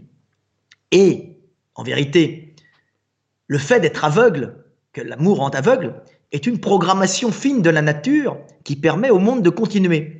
C'est-à-dire que quand on voit quelqu'un qui va inconsciemment nous plaire pour certaines choses, on va être attiré. On ne va plus voir ses défauts on va voir la source de notre attirance sexuelle, le besoin euh, euh, de, nous vider euh, dans la femme ou la jeune femme qui est en face de nous, en fin de compte, ce besoin animal d'avoir une relation charnelle qui nous pousse à oublier et à mettre de côté tous les défauts de cette jeune femme, de cette femme. Mais ça, c'est un fin stratagème de la nature qui fait que quand on est attiré sexuellement, quand on voit une femme, on va perdre toute objectivité sous l'effet des hormones euh, que nous produisons pour en fin de compte optimiser nos chances de transmettre la vie. Et même si après on s'aperçoit que c'est une connasse, qu'elle est insupportable, qu'elle est vénale et qu'elle n'en veut qu'à notre argent, qu'elle a pris plein d'amants en douce, tu vois, avec un peu de chance, on aura transmis nos gènes. Et cette folie qui nous a poussé à nous unir à une pétasse, à une connasse, ou pour les femmes, à un abruti fini, puisque euh, dans euh, Tolstoï, j'aime bien parler de Tolstoï, il y a cette même aventure avec euh, Anastasia et, et un garçon, bah, le fils d'Ivan, qui est un connard fini aussi, qui d'un seul coup le trouve beau, elle s'offre à lui, tu vois. Le fait de perdre toute notion de réalité à cause de l'amour, l'amour en aveugle, est un fin stratagème mis au point par la nature pour pouvoir nous reproduire le plus vite possible et transmettre la vie, tu vois, et après, bah, il est trop tard, les enfants sont là et on va être obligé ben, de les faire. Et commence bah, la vie dure, mais les petits sont là. Et même si le couple n'est pas uni, même si ça casse, ben, les petits sont faits, sont, comme de la mauvaise herbe, ça pousse partout. Et malheureusement, et heureusement, il faut le dire, parce que le monde est comme ça, un enfant qui va pousser dans un milieu difficile va souvent bah, se renforcer s'il ne meurt pas et s'il ne devient pas un, un, pauvre type, tu vois, détruit par ce milieu dur, il va se renforcer pour devenir quelqu'un de puissant qui va pouvoir, à ce moment-là, à force de cette habitude au combat, se reproduire et optimiser ses chances de se reproduire en choisissant une personne, en devenant riche, en prenant plusieurs maîtresses, en ayant une femme ou en faisant plusieurs enfants. Donc ça va faire un homme vigoureux. La même chose, si on prend un couple qui s'adore et qui vive l'harmonie totale, il y a de fortes chances que les enfants qui ont vécu dans l'harmonie totale, même s'ils auront rencontré un papa et une maman super, vont se retrouver dans un milieu où il y a tellement peu de conflits que face à un milieu dur, ils vont être complètement désarçonnés. Et ils vont pas savoir s'en sortir, ils vont pas pouvoir s'en sortir. Et ils vont des fois périr, tu comprends? Ou ne pas réussir à transmettre leur gène parce que pour l'homme, il faut du combat, ni trop, ni pas assez. Car l'homme ne se réalise que dans le combat. Donc c'est toujours un juste milieu. Et la nature, en fin de compte, nous instrumentalise en nous rendant l'amour aveugle, mmh. tu vois, pour nous permettre de transmettre la vie. Et le tout dans, la, dans la juste si jamais on, était qu'en pleine logique, cette femme me plaît, ouais, mais elle a ci, elle a ça, oh non, elle a ça, ben on finirait par plus se reproduire et on deviendrait un vieux sage stérile. Non. Laissons-nous aller à nos passions et culbutons quand on sent qu'on a envie de culbuter. Mm. Et pour les femmes, ouvrez-vous à l'homme qui vous plaît, même si vous avez fait une erreur, c'est pas grave. Allez-y. Alors, dans certains milieux, avant, dans, les dans, dans un milieu très cadré, on pouvait, ne, on pouvait ne pas faire ça. Tu vois, dans les familles, choisissaient des maris. Les mariages, on va dire, arrangés, marchaient aussi, évitaient les erreurs. Mais il faut de tout dans ce monde, tu vois. Mais maintenant, il n'y a plus trop de mariages euh, cadrés par les familles, arrangés, tu vois. On arrangeait les mariages, en fin de compte, pour transmettre l'énergie hmm. sur lequel les familles vivaient, donc le territoire sur lequel les familles vivaient, tu vois. Tout ça est énergétique à chaque fois. Nous sommes des bêtes, des bêtes civilisées. En fait, je voudrais aussi euh, rebondir sur une certaine idée, c'est que derrière, euh, effectivement, il y a une ruse de, la nature. Et le but de votre livre, c'est de nous apprendre à, la comprendre pour mieux l'accepter et, ensuite aller au-delà et comprendre ce qu'est vraiment l'amour, qui est, au fond la, finalité ultime. Et, l'homme libre, c'est pas l'homme qui, peut faire tout ce qu'il veut, mais c'est au contraire l'homme qui a la connaissance de ses déterminations, qu'il sait qu'il est déterminé. C'est ça l'homme libre véritablement. Il y a, alors il y a un message d'espoir que j'aime bien à la fin de votre livre, c'est et on entend beaucoup dans le milieu parler de l'homme alpha, donc on encourage les jeunes à devenir un homme alpha. Et je trouve que contrairement à l'image que vous donnez souvent, parce que vous vous aidez les jeunes effectivement à être plus forts, à, mieux comprendre la vie, à mieux comprendre les femmes, à, mieux s'assumer, donc être comme votre dernier ouvrage, à éveiller leur conscience, à être des hommes libres. Mais vous avez aussi un discours d'humilité et un discours qui est un discours qui, qui est un peu plus, qui a une dimension plus profonde. Parce qu'on s'attend, de votre part, on s'attend à ce que vous valorisiez le mal alpha et que vous disiez aux jeunes comment devenir le mal alpha. Or, à la fin de votre ouvrage, vous dites le contraire. Vous dites vouloir devenir un mal alpha est une grave erreur. On ne devient pas un mal alpha, un mal, un mal alpha on est mal alpha. C'est-à-dire avec la possibilité hormonale et physiologique de dominer les autres hommes par un comportement agressif et volontaire et ainsi de pouvoir s'imposer hiérarchiquement pour au final conquérir l'énergie et le pouvoir pouvoir qui est en fin de compte d'accéder prioritairement aux femmes et ainsi à l'immortalité génétique par l'union sexuelle. Donc les mâles alpha, vous le reconnaissez, existent. Les Poutine, les Trump, les hommes qui ont réussi, ils existent et ils sont sans doute génétiquement programmés.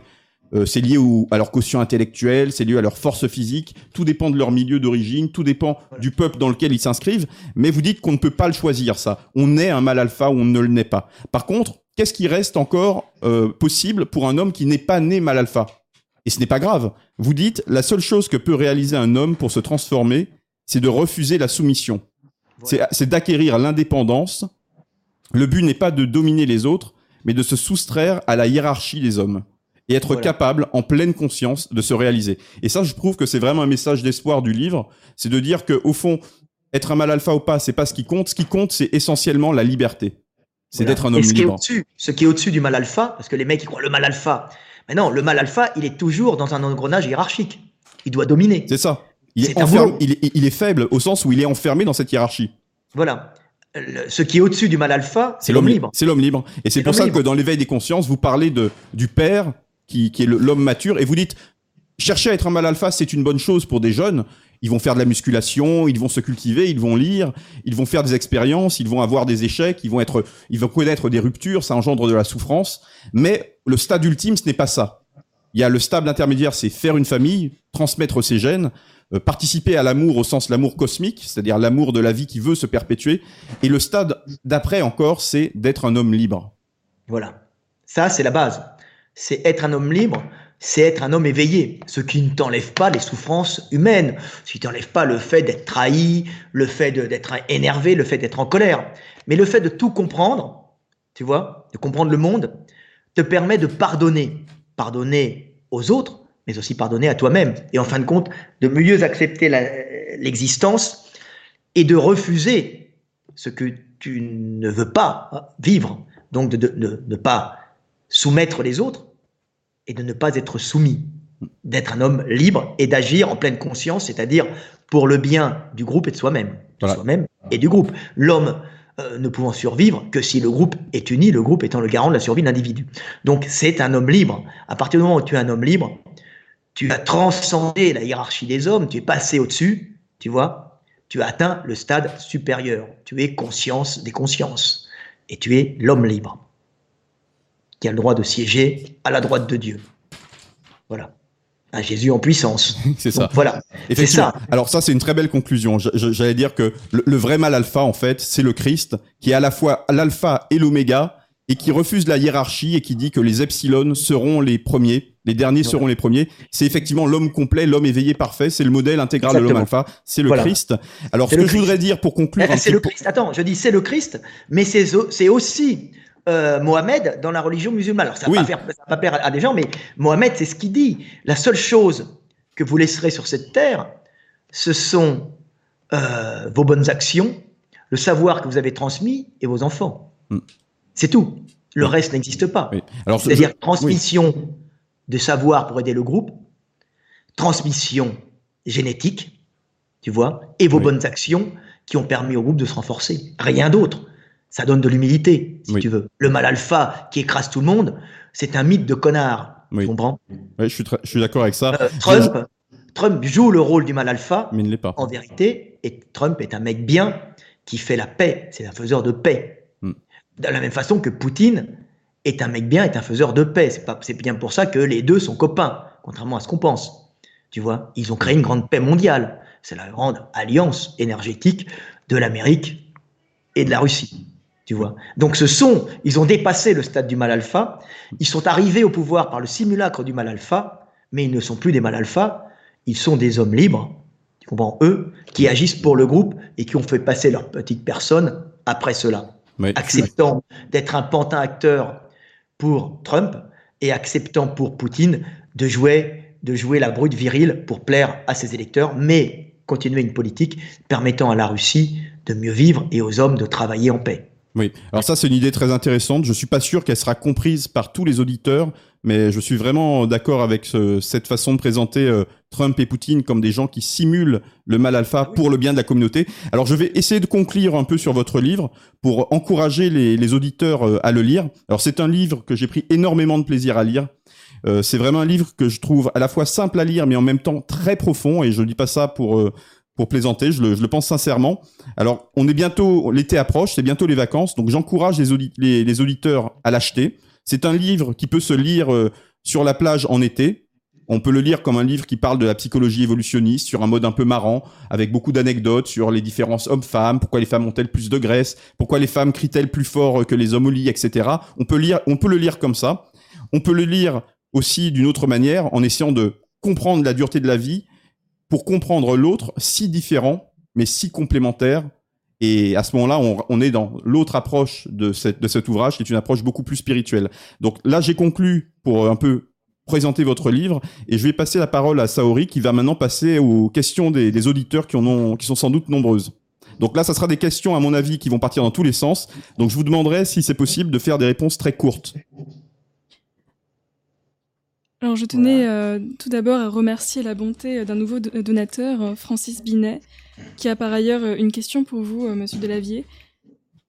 Que pensez-vous de l'exode des Blancs d'Europe vers le nord, entre guillemets plus froid, afin de se protéger des populations culturellement agressives venues du sud? Quel exode des Blancs du nord? Tu veux dire des, des Français? Des Blancs d'Europe. Ben, je vois pas trop les Blancs d'Europe faire des exodes euh, vers le nord. En général, je vois plutôt des Allemands descendre et acheter des, euh, euh, des maisons en Croatie ou ailleurs. Je vois pas ça. Je vois plutôt des gens du Sud qui arrivent en Europe, tu vois. Alors particulièrement en, en, Allemagne, ils ont un peu bloqué. Hein, ils ne disent pas, mais ils ont, c'est eux qui payent indirectement les, les, frontières en Hongrie ou ailleurs. Hein en augmentant les aides européennes euh, à la Hongrie qui, elle, va les détourner pour pouvoir faire des murs avec l'accord euh, euh tacite, comment on dit, l'accord en douce des Allemands, tu vois. Et puis, il faut savoir que l'Europe a bien vu qu'il y avait une montée de l'Afrique vers l'énergie, vers la calorie, hein, au nord. bien sûr parce qu'ils voient la télé, ils voient tout ça, et puis ils sont en démographie constante et ils cherchent à récupérer plus d'énergie au nord. Et on voit que l'Europe a compris qu'il y avait commençait à y avoir saturation et qu'elle est en train de faire des murs, de maintenir des murs, de commencer à construire, à solidifier les murs en Afrique. Hein. Euh, un, mur au Sahara où les mecs ne passeront plus, tu vois. Donc euh, il y a une espèce d'hypocrisie, on dit euh, faites-les venir, et d'un autre côté on paye en douce des murs au sud, loin des Européens, laissant la place aux gauchistes pour continuer à voter pour les, partis en place, tu vois, qui vont continuer leur politique avec moins de, moins de migrants. Mais tout ça, c'est des raisons énergétiques. Les migrations ne sont ni bonnes ni mauvaises. Il y a simplement un moment saturation tu vois, d'individus et conflit. À partir du moment où il y, a, il y, a, trop de personnes qui rentrent, il va y avoir conflit énergétique entre ceux qui sont rentrés et ceux qui sont à la base euh, en Europe, ce qui est normal, tu vois. Mais je ne vois pas de migration des hommes euh, euh, vers le nord, des hommes d'Europe vers le nord. D'accord. une deuxième question de Julius Yoran. Que pensez-vous de l'absorption du magnésium par voie cutanée, évitant donc tout le système digestif par pour l'assimilation? Alors ça, vaut mieux demander à Gundil il est meilleur là-dessus. Hein. Moi, je sais que je le prends en, comprimé. La Gun Deal euh, m'a envoyé du magnésium de chez Nutrimus et là, je suis en train de prendre les pastilles. Alors, j'ai en poudre ou en pastille, donc je ne le mets pas sur la peau. Donc, mais Gun Deal est meilleur que moi dans tous ces domaines-là sur les compléments alimentaires. Une troisième question de The Real Apu. Les tendances actuelles, féminisme ou LGBTQ+, promue par le pouvoir en Occident ne serait-elle pas un stratagème de l'élite pour rendre la société dysgénique et asseoir sa domination euh, Je pense surtout que les mecs qui sont en place euh, font des politiques sociales euh, dans l'air du temps, donc en, fonction de ce qu'ils pensent être le, désir du peuple. Mais, c'est juste, la politique sociale parce que la politique économique, donc euh, le fait de prendre des taxes et de faire une politique euh, économique, bah, ils, font celles qu'ils ont envie et celles que leur, euh, leur font faire leurs maîtres qui les ont mis au pouvoir, tu vois. Et je pense que les, les, LGBT, tout ça, bah, on va les caresser dans le sens du poil parce que ce sont des électeurs potentiels. Donc on va faire des euh, des gay pride de partout, on va mettre des arcs-en-ciel un peu partout, et on va passer des lois sociales style le mariage euh, pour tous euh, ou, l'adoption d'enfants, qui même si je trouve que c'est stupide, et même l'adoption d'enfants, ça peut être catastrophique, ont un impact relativement réduit sur la vie des, du peuple, si tu veux. C'est surtout pour faire parler les gens. L'important étant que les travailleurs payent leurs taxes pour faire vivre les maîtres au pouvoir et que ceux-ci fassent la politique euh, de ceux qui les ont mis au pouvoir, c'est-à-dire les grosses sociétés euh, qui, euh, qui utilisent l'armée française et notre diplomatie pour régner en France-Afrique, par exemple. Tu vois? Ça, c'est la vraie politique. Le reste, c'est de la poudre de perlimpinpin, comme dirait notre jeune président dynamique. Hein. Tout ça, c'est du bidon. Euh, c'est pas parce que deux vieux PD vont se marier et que malheureusement euh, deux vieux PD ou, ou de Gouinas vont euh, adopter un pauvre petit enfant euh, qui a de fortes chances d'être malheureux parce qu'à l'école on va dire pourquoi tu as des papas et pas de, et de maman tu vois c'est pas ça qui va changer la face du monde. C'est pas ça qui va changer la face de la France. Tu comprends? Bah, l'important c'est que les esclaves continuent à produire pour les maîtres. Eux là ils passeront n'importe quelle loi sociale pourvu qu'ils continuent à récupérer l'argent sur l'esclave sur le travailleur la vérité est là. C'est pragmatique, mais c'est vrai. Une toute autre question de Roger Ronceau. Comment avez-vous trouvé euh, Paris lors de votre dernier séjour avec un certain Léo? Ah, c'était sympa. Euh, Notre-Dame avait été avait un peu pris l'air. Donc euh, c'était, ça faisait un peu bizarre de voir tous ces échafaudages déformés par le feu et cette absence de toit en plomb. Euh, et ce magnifique, ce magnifique toit qui avait en partie 800 ans, qui a cramé, bah ça, ça m'a un peu choqué. Alors ça m'a choqué euh, euh, parce que ça en dit long sur l'état de la France, si tu veux. ça en, dit long sur la façon dont est géré notre pays. Hein. on va pas y voir un attentat ni un signe millénariste. Non, on va surtout y voir la fin d'un système. et un système complètement euh, déviant qui fait que pour avoir des appels d'offres, hein, moi je reste pragmatique, hein, euh, on baisse les coûts, hein, et pour, pour avoir les, les appels d'offres, pour pouvoir refaire ça, on baisse les coûts. Quand on a eu l'appel d'offres, eh ben, on va sous-traiter euh, euh, des sociétés euh, bah, spécialisées dans la toiture, euh, euh, dans la plomberie, dans le, dans les, dans les, dans le, dans plomb, dans l'étayage des, des toits.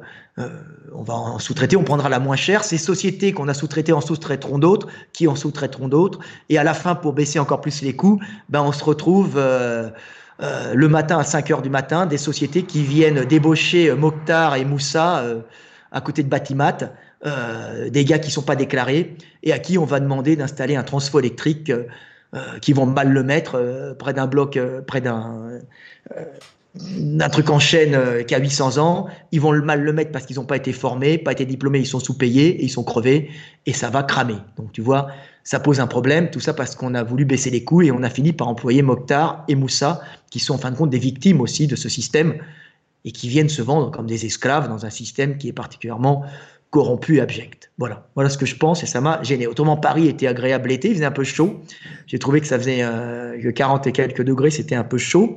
Tu vois, dans une rue, j'étais à 43 à un moment, dans le 15e. Donc, euh, euh, je n'ai pas pu faire une grosse séance de musculation. Je me sentais un peu déshydraté tu vois. Mais autrement, bon, bah, Paris, c'est Paris. Euh, j'ai été un peu choqué par la porte de la chapelle aussi, tu vois. Euh, et ces milliers de migrants qui vivent dans des conditions abjectes euh, sous les échangeurs d'autoroutes et du, périphérique, hein, et ça sent la merde à, déjà un kilomètre, et que ces gens vivent dans des conditions abjectes, et je me demande pourquoi on continue à les faire venir, pourquoi ils viennent s'entasser ici, et je me demande s'il serait pas mieux en Afrique à vivre dans un milieu qui leur correspond mieux qu'à venir se vendre comme des esclaves en France et à être bah, dans une situation infecte sous des échangeurs d'autoroute, à chier par terre, tu vois, et encore là c'est l'été, et à venir jusqu'à vendre de la drogue à des pauvres drogués parce que c'est leur seul moyen bah, d'accumuler un peu d'argent. Donc euh, on est dans une folie totale en faisant, en acceptant de faire venir ces gens-là, tu vois. Donc il faudrait qu'on commence à avoir une politique un peu meilleure, que ce soit en Afrique ou ailleurs, tu vois, mais aussi chez nous. Tu vois. Ne pas faire entrer les gens, mais ne pas exploiter bêtement les autres. Mais ça va venir, hein, tout ça, ce sont des régulations. Une dernière question d'Alex, Film Production. Avez-vous des, euh, des prochains projets de vêtements comme des t-shirts, comme sur votre ancien site internet?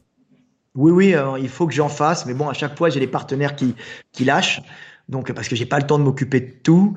Euh, normalement, euh, je vais faire euh, l'éveil des consciences. Alors là, il est rupture de stock, donc je vais le, rééditer avec quasiment 200 pages de plus. Hein. Donc ça sera, à ce moment-là, je passerai en, en, indépendant. Donc je ferai sûrement une première édition sur Amazon, tu vois, donc 800 pages de plus, puisque maintenant il est en rupture de stock, il s'est vachement bien vendu, hein, mais pour des raisons de conflit, on va dire financier, puisque je n'ai rien, je n'ai rien récupéré sur ce livre, ni droit d'auteur, j'ai plutôt perdu ni ce que j'avais avancé, donc je me suis retiré pour pouvoir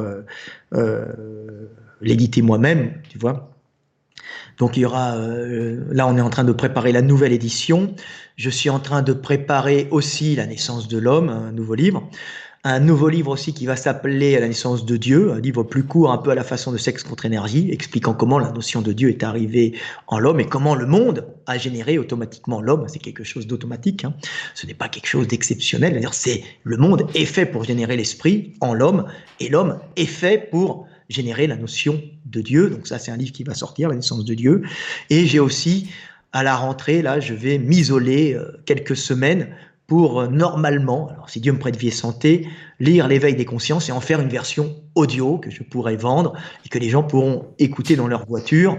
Donc euh, l'éveil des consciences lu par Chèque Delavier. Donc vous aurez le chèque qui lit lui-même ses textes. Donc texte saint, lu par le saint. C'est parfait. Oui, donc euh, Frédéric, Frédéric, je reprends un petit peu la parole. Donc euh, vous nous avez fait part de vos projets, c'était une question que j'allais vous poser moi-même.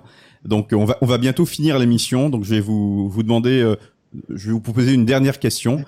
Quel conseil J'ai encore d'autres projets dont je ne peux pas parler parce que c'est sous gros contrat. Donc je ne peux pas en parler tout de suite. Hein, donc j'ai des gros contrats. il y a quand même il y a quand même beaucoup de projets en cours. Oui, beaucoup de projets, plus les machines de sport euh, que je fais encore. Et c'est un plaisir avec euh, la Rock, euh, donc la gamme Extreme by de Lavier, hein, machine professionnelle hein, pour les clubs pro. Hein. Et, là, on s'amuse parce qu'on sort à peu près 4-5 machines par an. Là, on va réduire un peu parce qu'on a quasiment toute la gamme. On va en réduire, on va en sortir encore deux deux ou trois pour mars-avril. Donc c'est toujours un plaisir, tu vois, de continuer à créer, puisque là on a sorti toute une mm. gamme et on commence à exploser en France. Donc c'est toujours plein de projets. On est dans la création, on fait des machines, on fait des ça. C'est toujours intéressant d'être dans le monde, mm. de créer des choses. Hein. Je dis tout le temps créer, avancer, ne vous soumettez pas, euh, battez-vous pour euh, créer. Et au pire, si ça marche pas, ben, vous aurez au moins une expérience. Mm. Et, ça, c'est important. Et, La faite d'expérience, il ne reste que ça avant qu'il ne reste rien. Et pour conclure, ma dernière question, ça sera celle-là. Hein, c'est quel conseil par rapport à la question des relations hommes-femmes donneriez-vous à nos auditeurs, à nos jeunes auditeurs? Quel conseil pour un jeune homme aujourd'hui, actuellement? Pour un jeune homme qui veut euh, euh, avoir une, bah, ah bah, s'il veut aller voir, s'il veut avoir une relation avec une femme, bah, qu'il aille voir les femmes, tout simplement, qu'il aille leur parler avec courage, et euh, des fois avec maladresse, les femmes aimant en général la maladresse, euh, la maladresse qui est preuve du côté pulsionnel de l'individu, donc de son beau, bon taux de testo, tu vois. Donc, allez-y, allez à l'attaque, et puis en sachant que la finalité, bien sûr, c'est toujours continuer la vie hein, et ne pas accumuler uniquement les relations sexuelles pour jouir, la jouissance ayant pour but, en fin de compte, de créer quelque chose par l'union de l'homme et de la femme, donc de créer une famille pour perpétuer la vie, pour continuer le monde et pour continuer Dieu en l'homme, pour que le monde puisse vivre en l'homme la relation à l'autre ou à lui-même. Hein, c'est profondément en vérité spirituel. Mm. L'amour est là. Donc c'est une très très bonne conclusion. Donc euh, effectivement, vous vous avez montré que votre livre était le premier pas vers un livre plus spirituel sur la question de Dieu. Et vous avez très bien répondu à nos auditeurs pour envisager une relation homme-femme, il ne faut pas se poser au fond trop de questions. Il faut vivre un petit peu comme vous l'avez vécu vous-même, c'est-à-dire de manière naturelle, laisser faire les choses et surtout avoir du courage, avancer vers la vie. Donc euh, Frédéric, c'est très dur d'avoir du courage. C'est très dur, mais ça dépend des fois. Ça dépend pas que de la volonté. Malheureusement, il y a des gens qui la volonté, qui mais qui, mais qui, mais qui n'y arrivent pas. De notre génétique, mais je dirais que si nous prenons conscience que notre génétique n'est même n'est pas très bonne, pour bah, essayer d'aller quand même à l'action.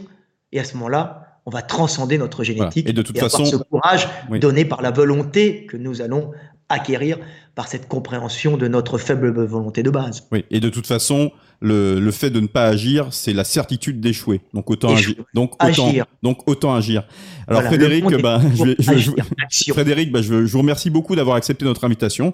J'espère que cette émission a plu à nos auditeurs et ça serait vraiment avec plaisir qu'on vous retrouverait pour parler de votre prochain ouvrage euh, sur une thématique euh, plus spirituelle. Ok, Bon, bah écoutez, à bientôt. On la retrouvera, la vidéo, euh, elle sera... Euh, vous, allez la conserver sur votre site? Ah oui, bien sûr. Elle est, là, elle était en direct, mais d'ici deux heures, elle sera traitée par Facebook et elle sera diffusée et, les auditeurs pourront la revoir euh, sur, le, sur le site de Radio Athéna. Bon, bah c'est cool. Bon, bah alors aimez-vous les uns les autres et puis agissez. oui, c'est une bonne des familles, battez-vous pour, pour le monde, pour votre groupe, pour vos enfants. C'est une, bonne conclusion. Imiter le Christ, le mal alpha par excellence. Voilà. Bonne soirée, Frédéric. Allez, à bientôt. À bientôt.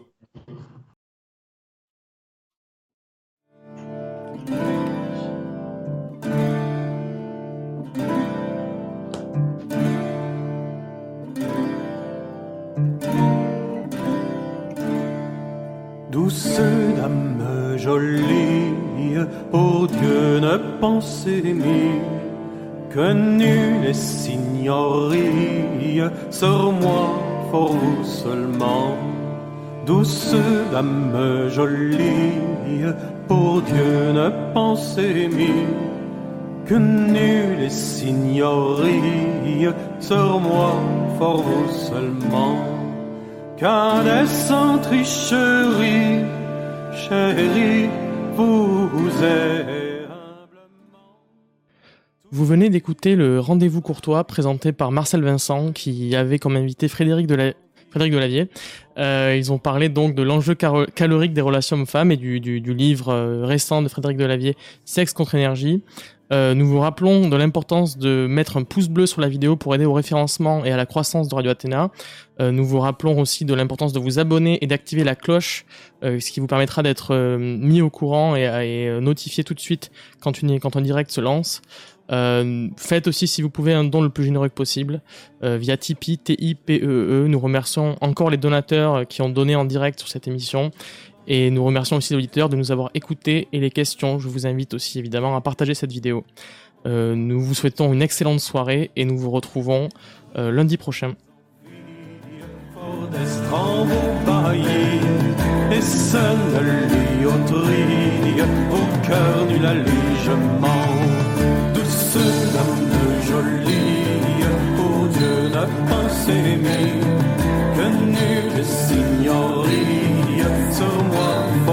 Seulement. Et quand ma maladie guérie ne sera nullement sans vous, douce ennemie, qui lit est de mon tourment. À joindre ma de brille au cœur puisqu'il m'oublie que tendrement m'oxyle, car trop long et longuement jolie, oh Dieu ne pense aimer que nu et signorie, sur moi trop seulement. Douce dame jolie, oh Dieu ne pense aimer que nu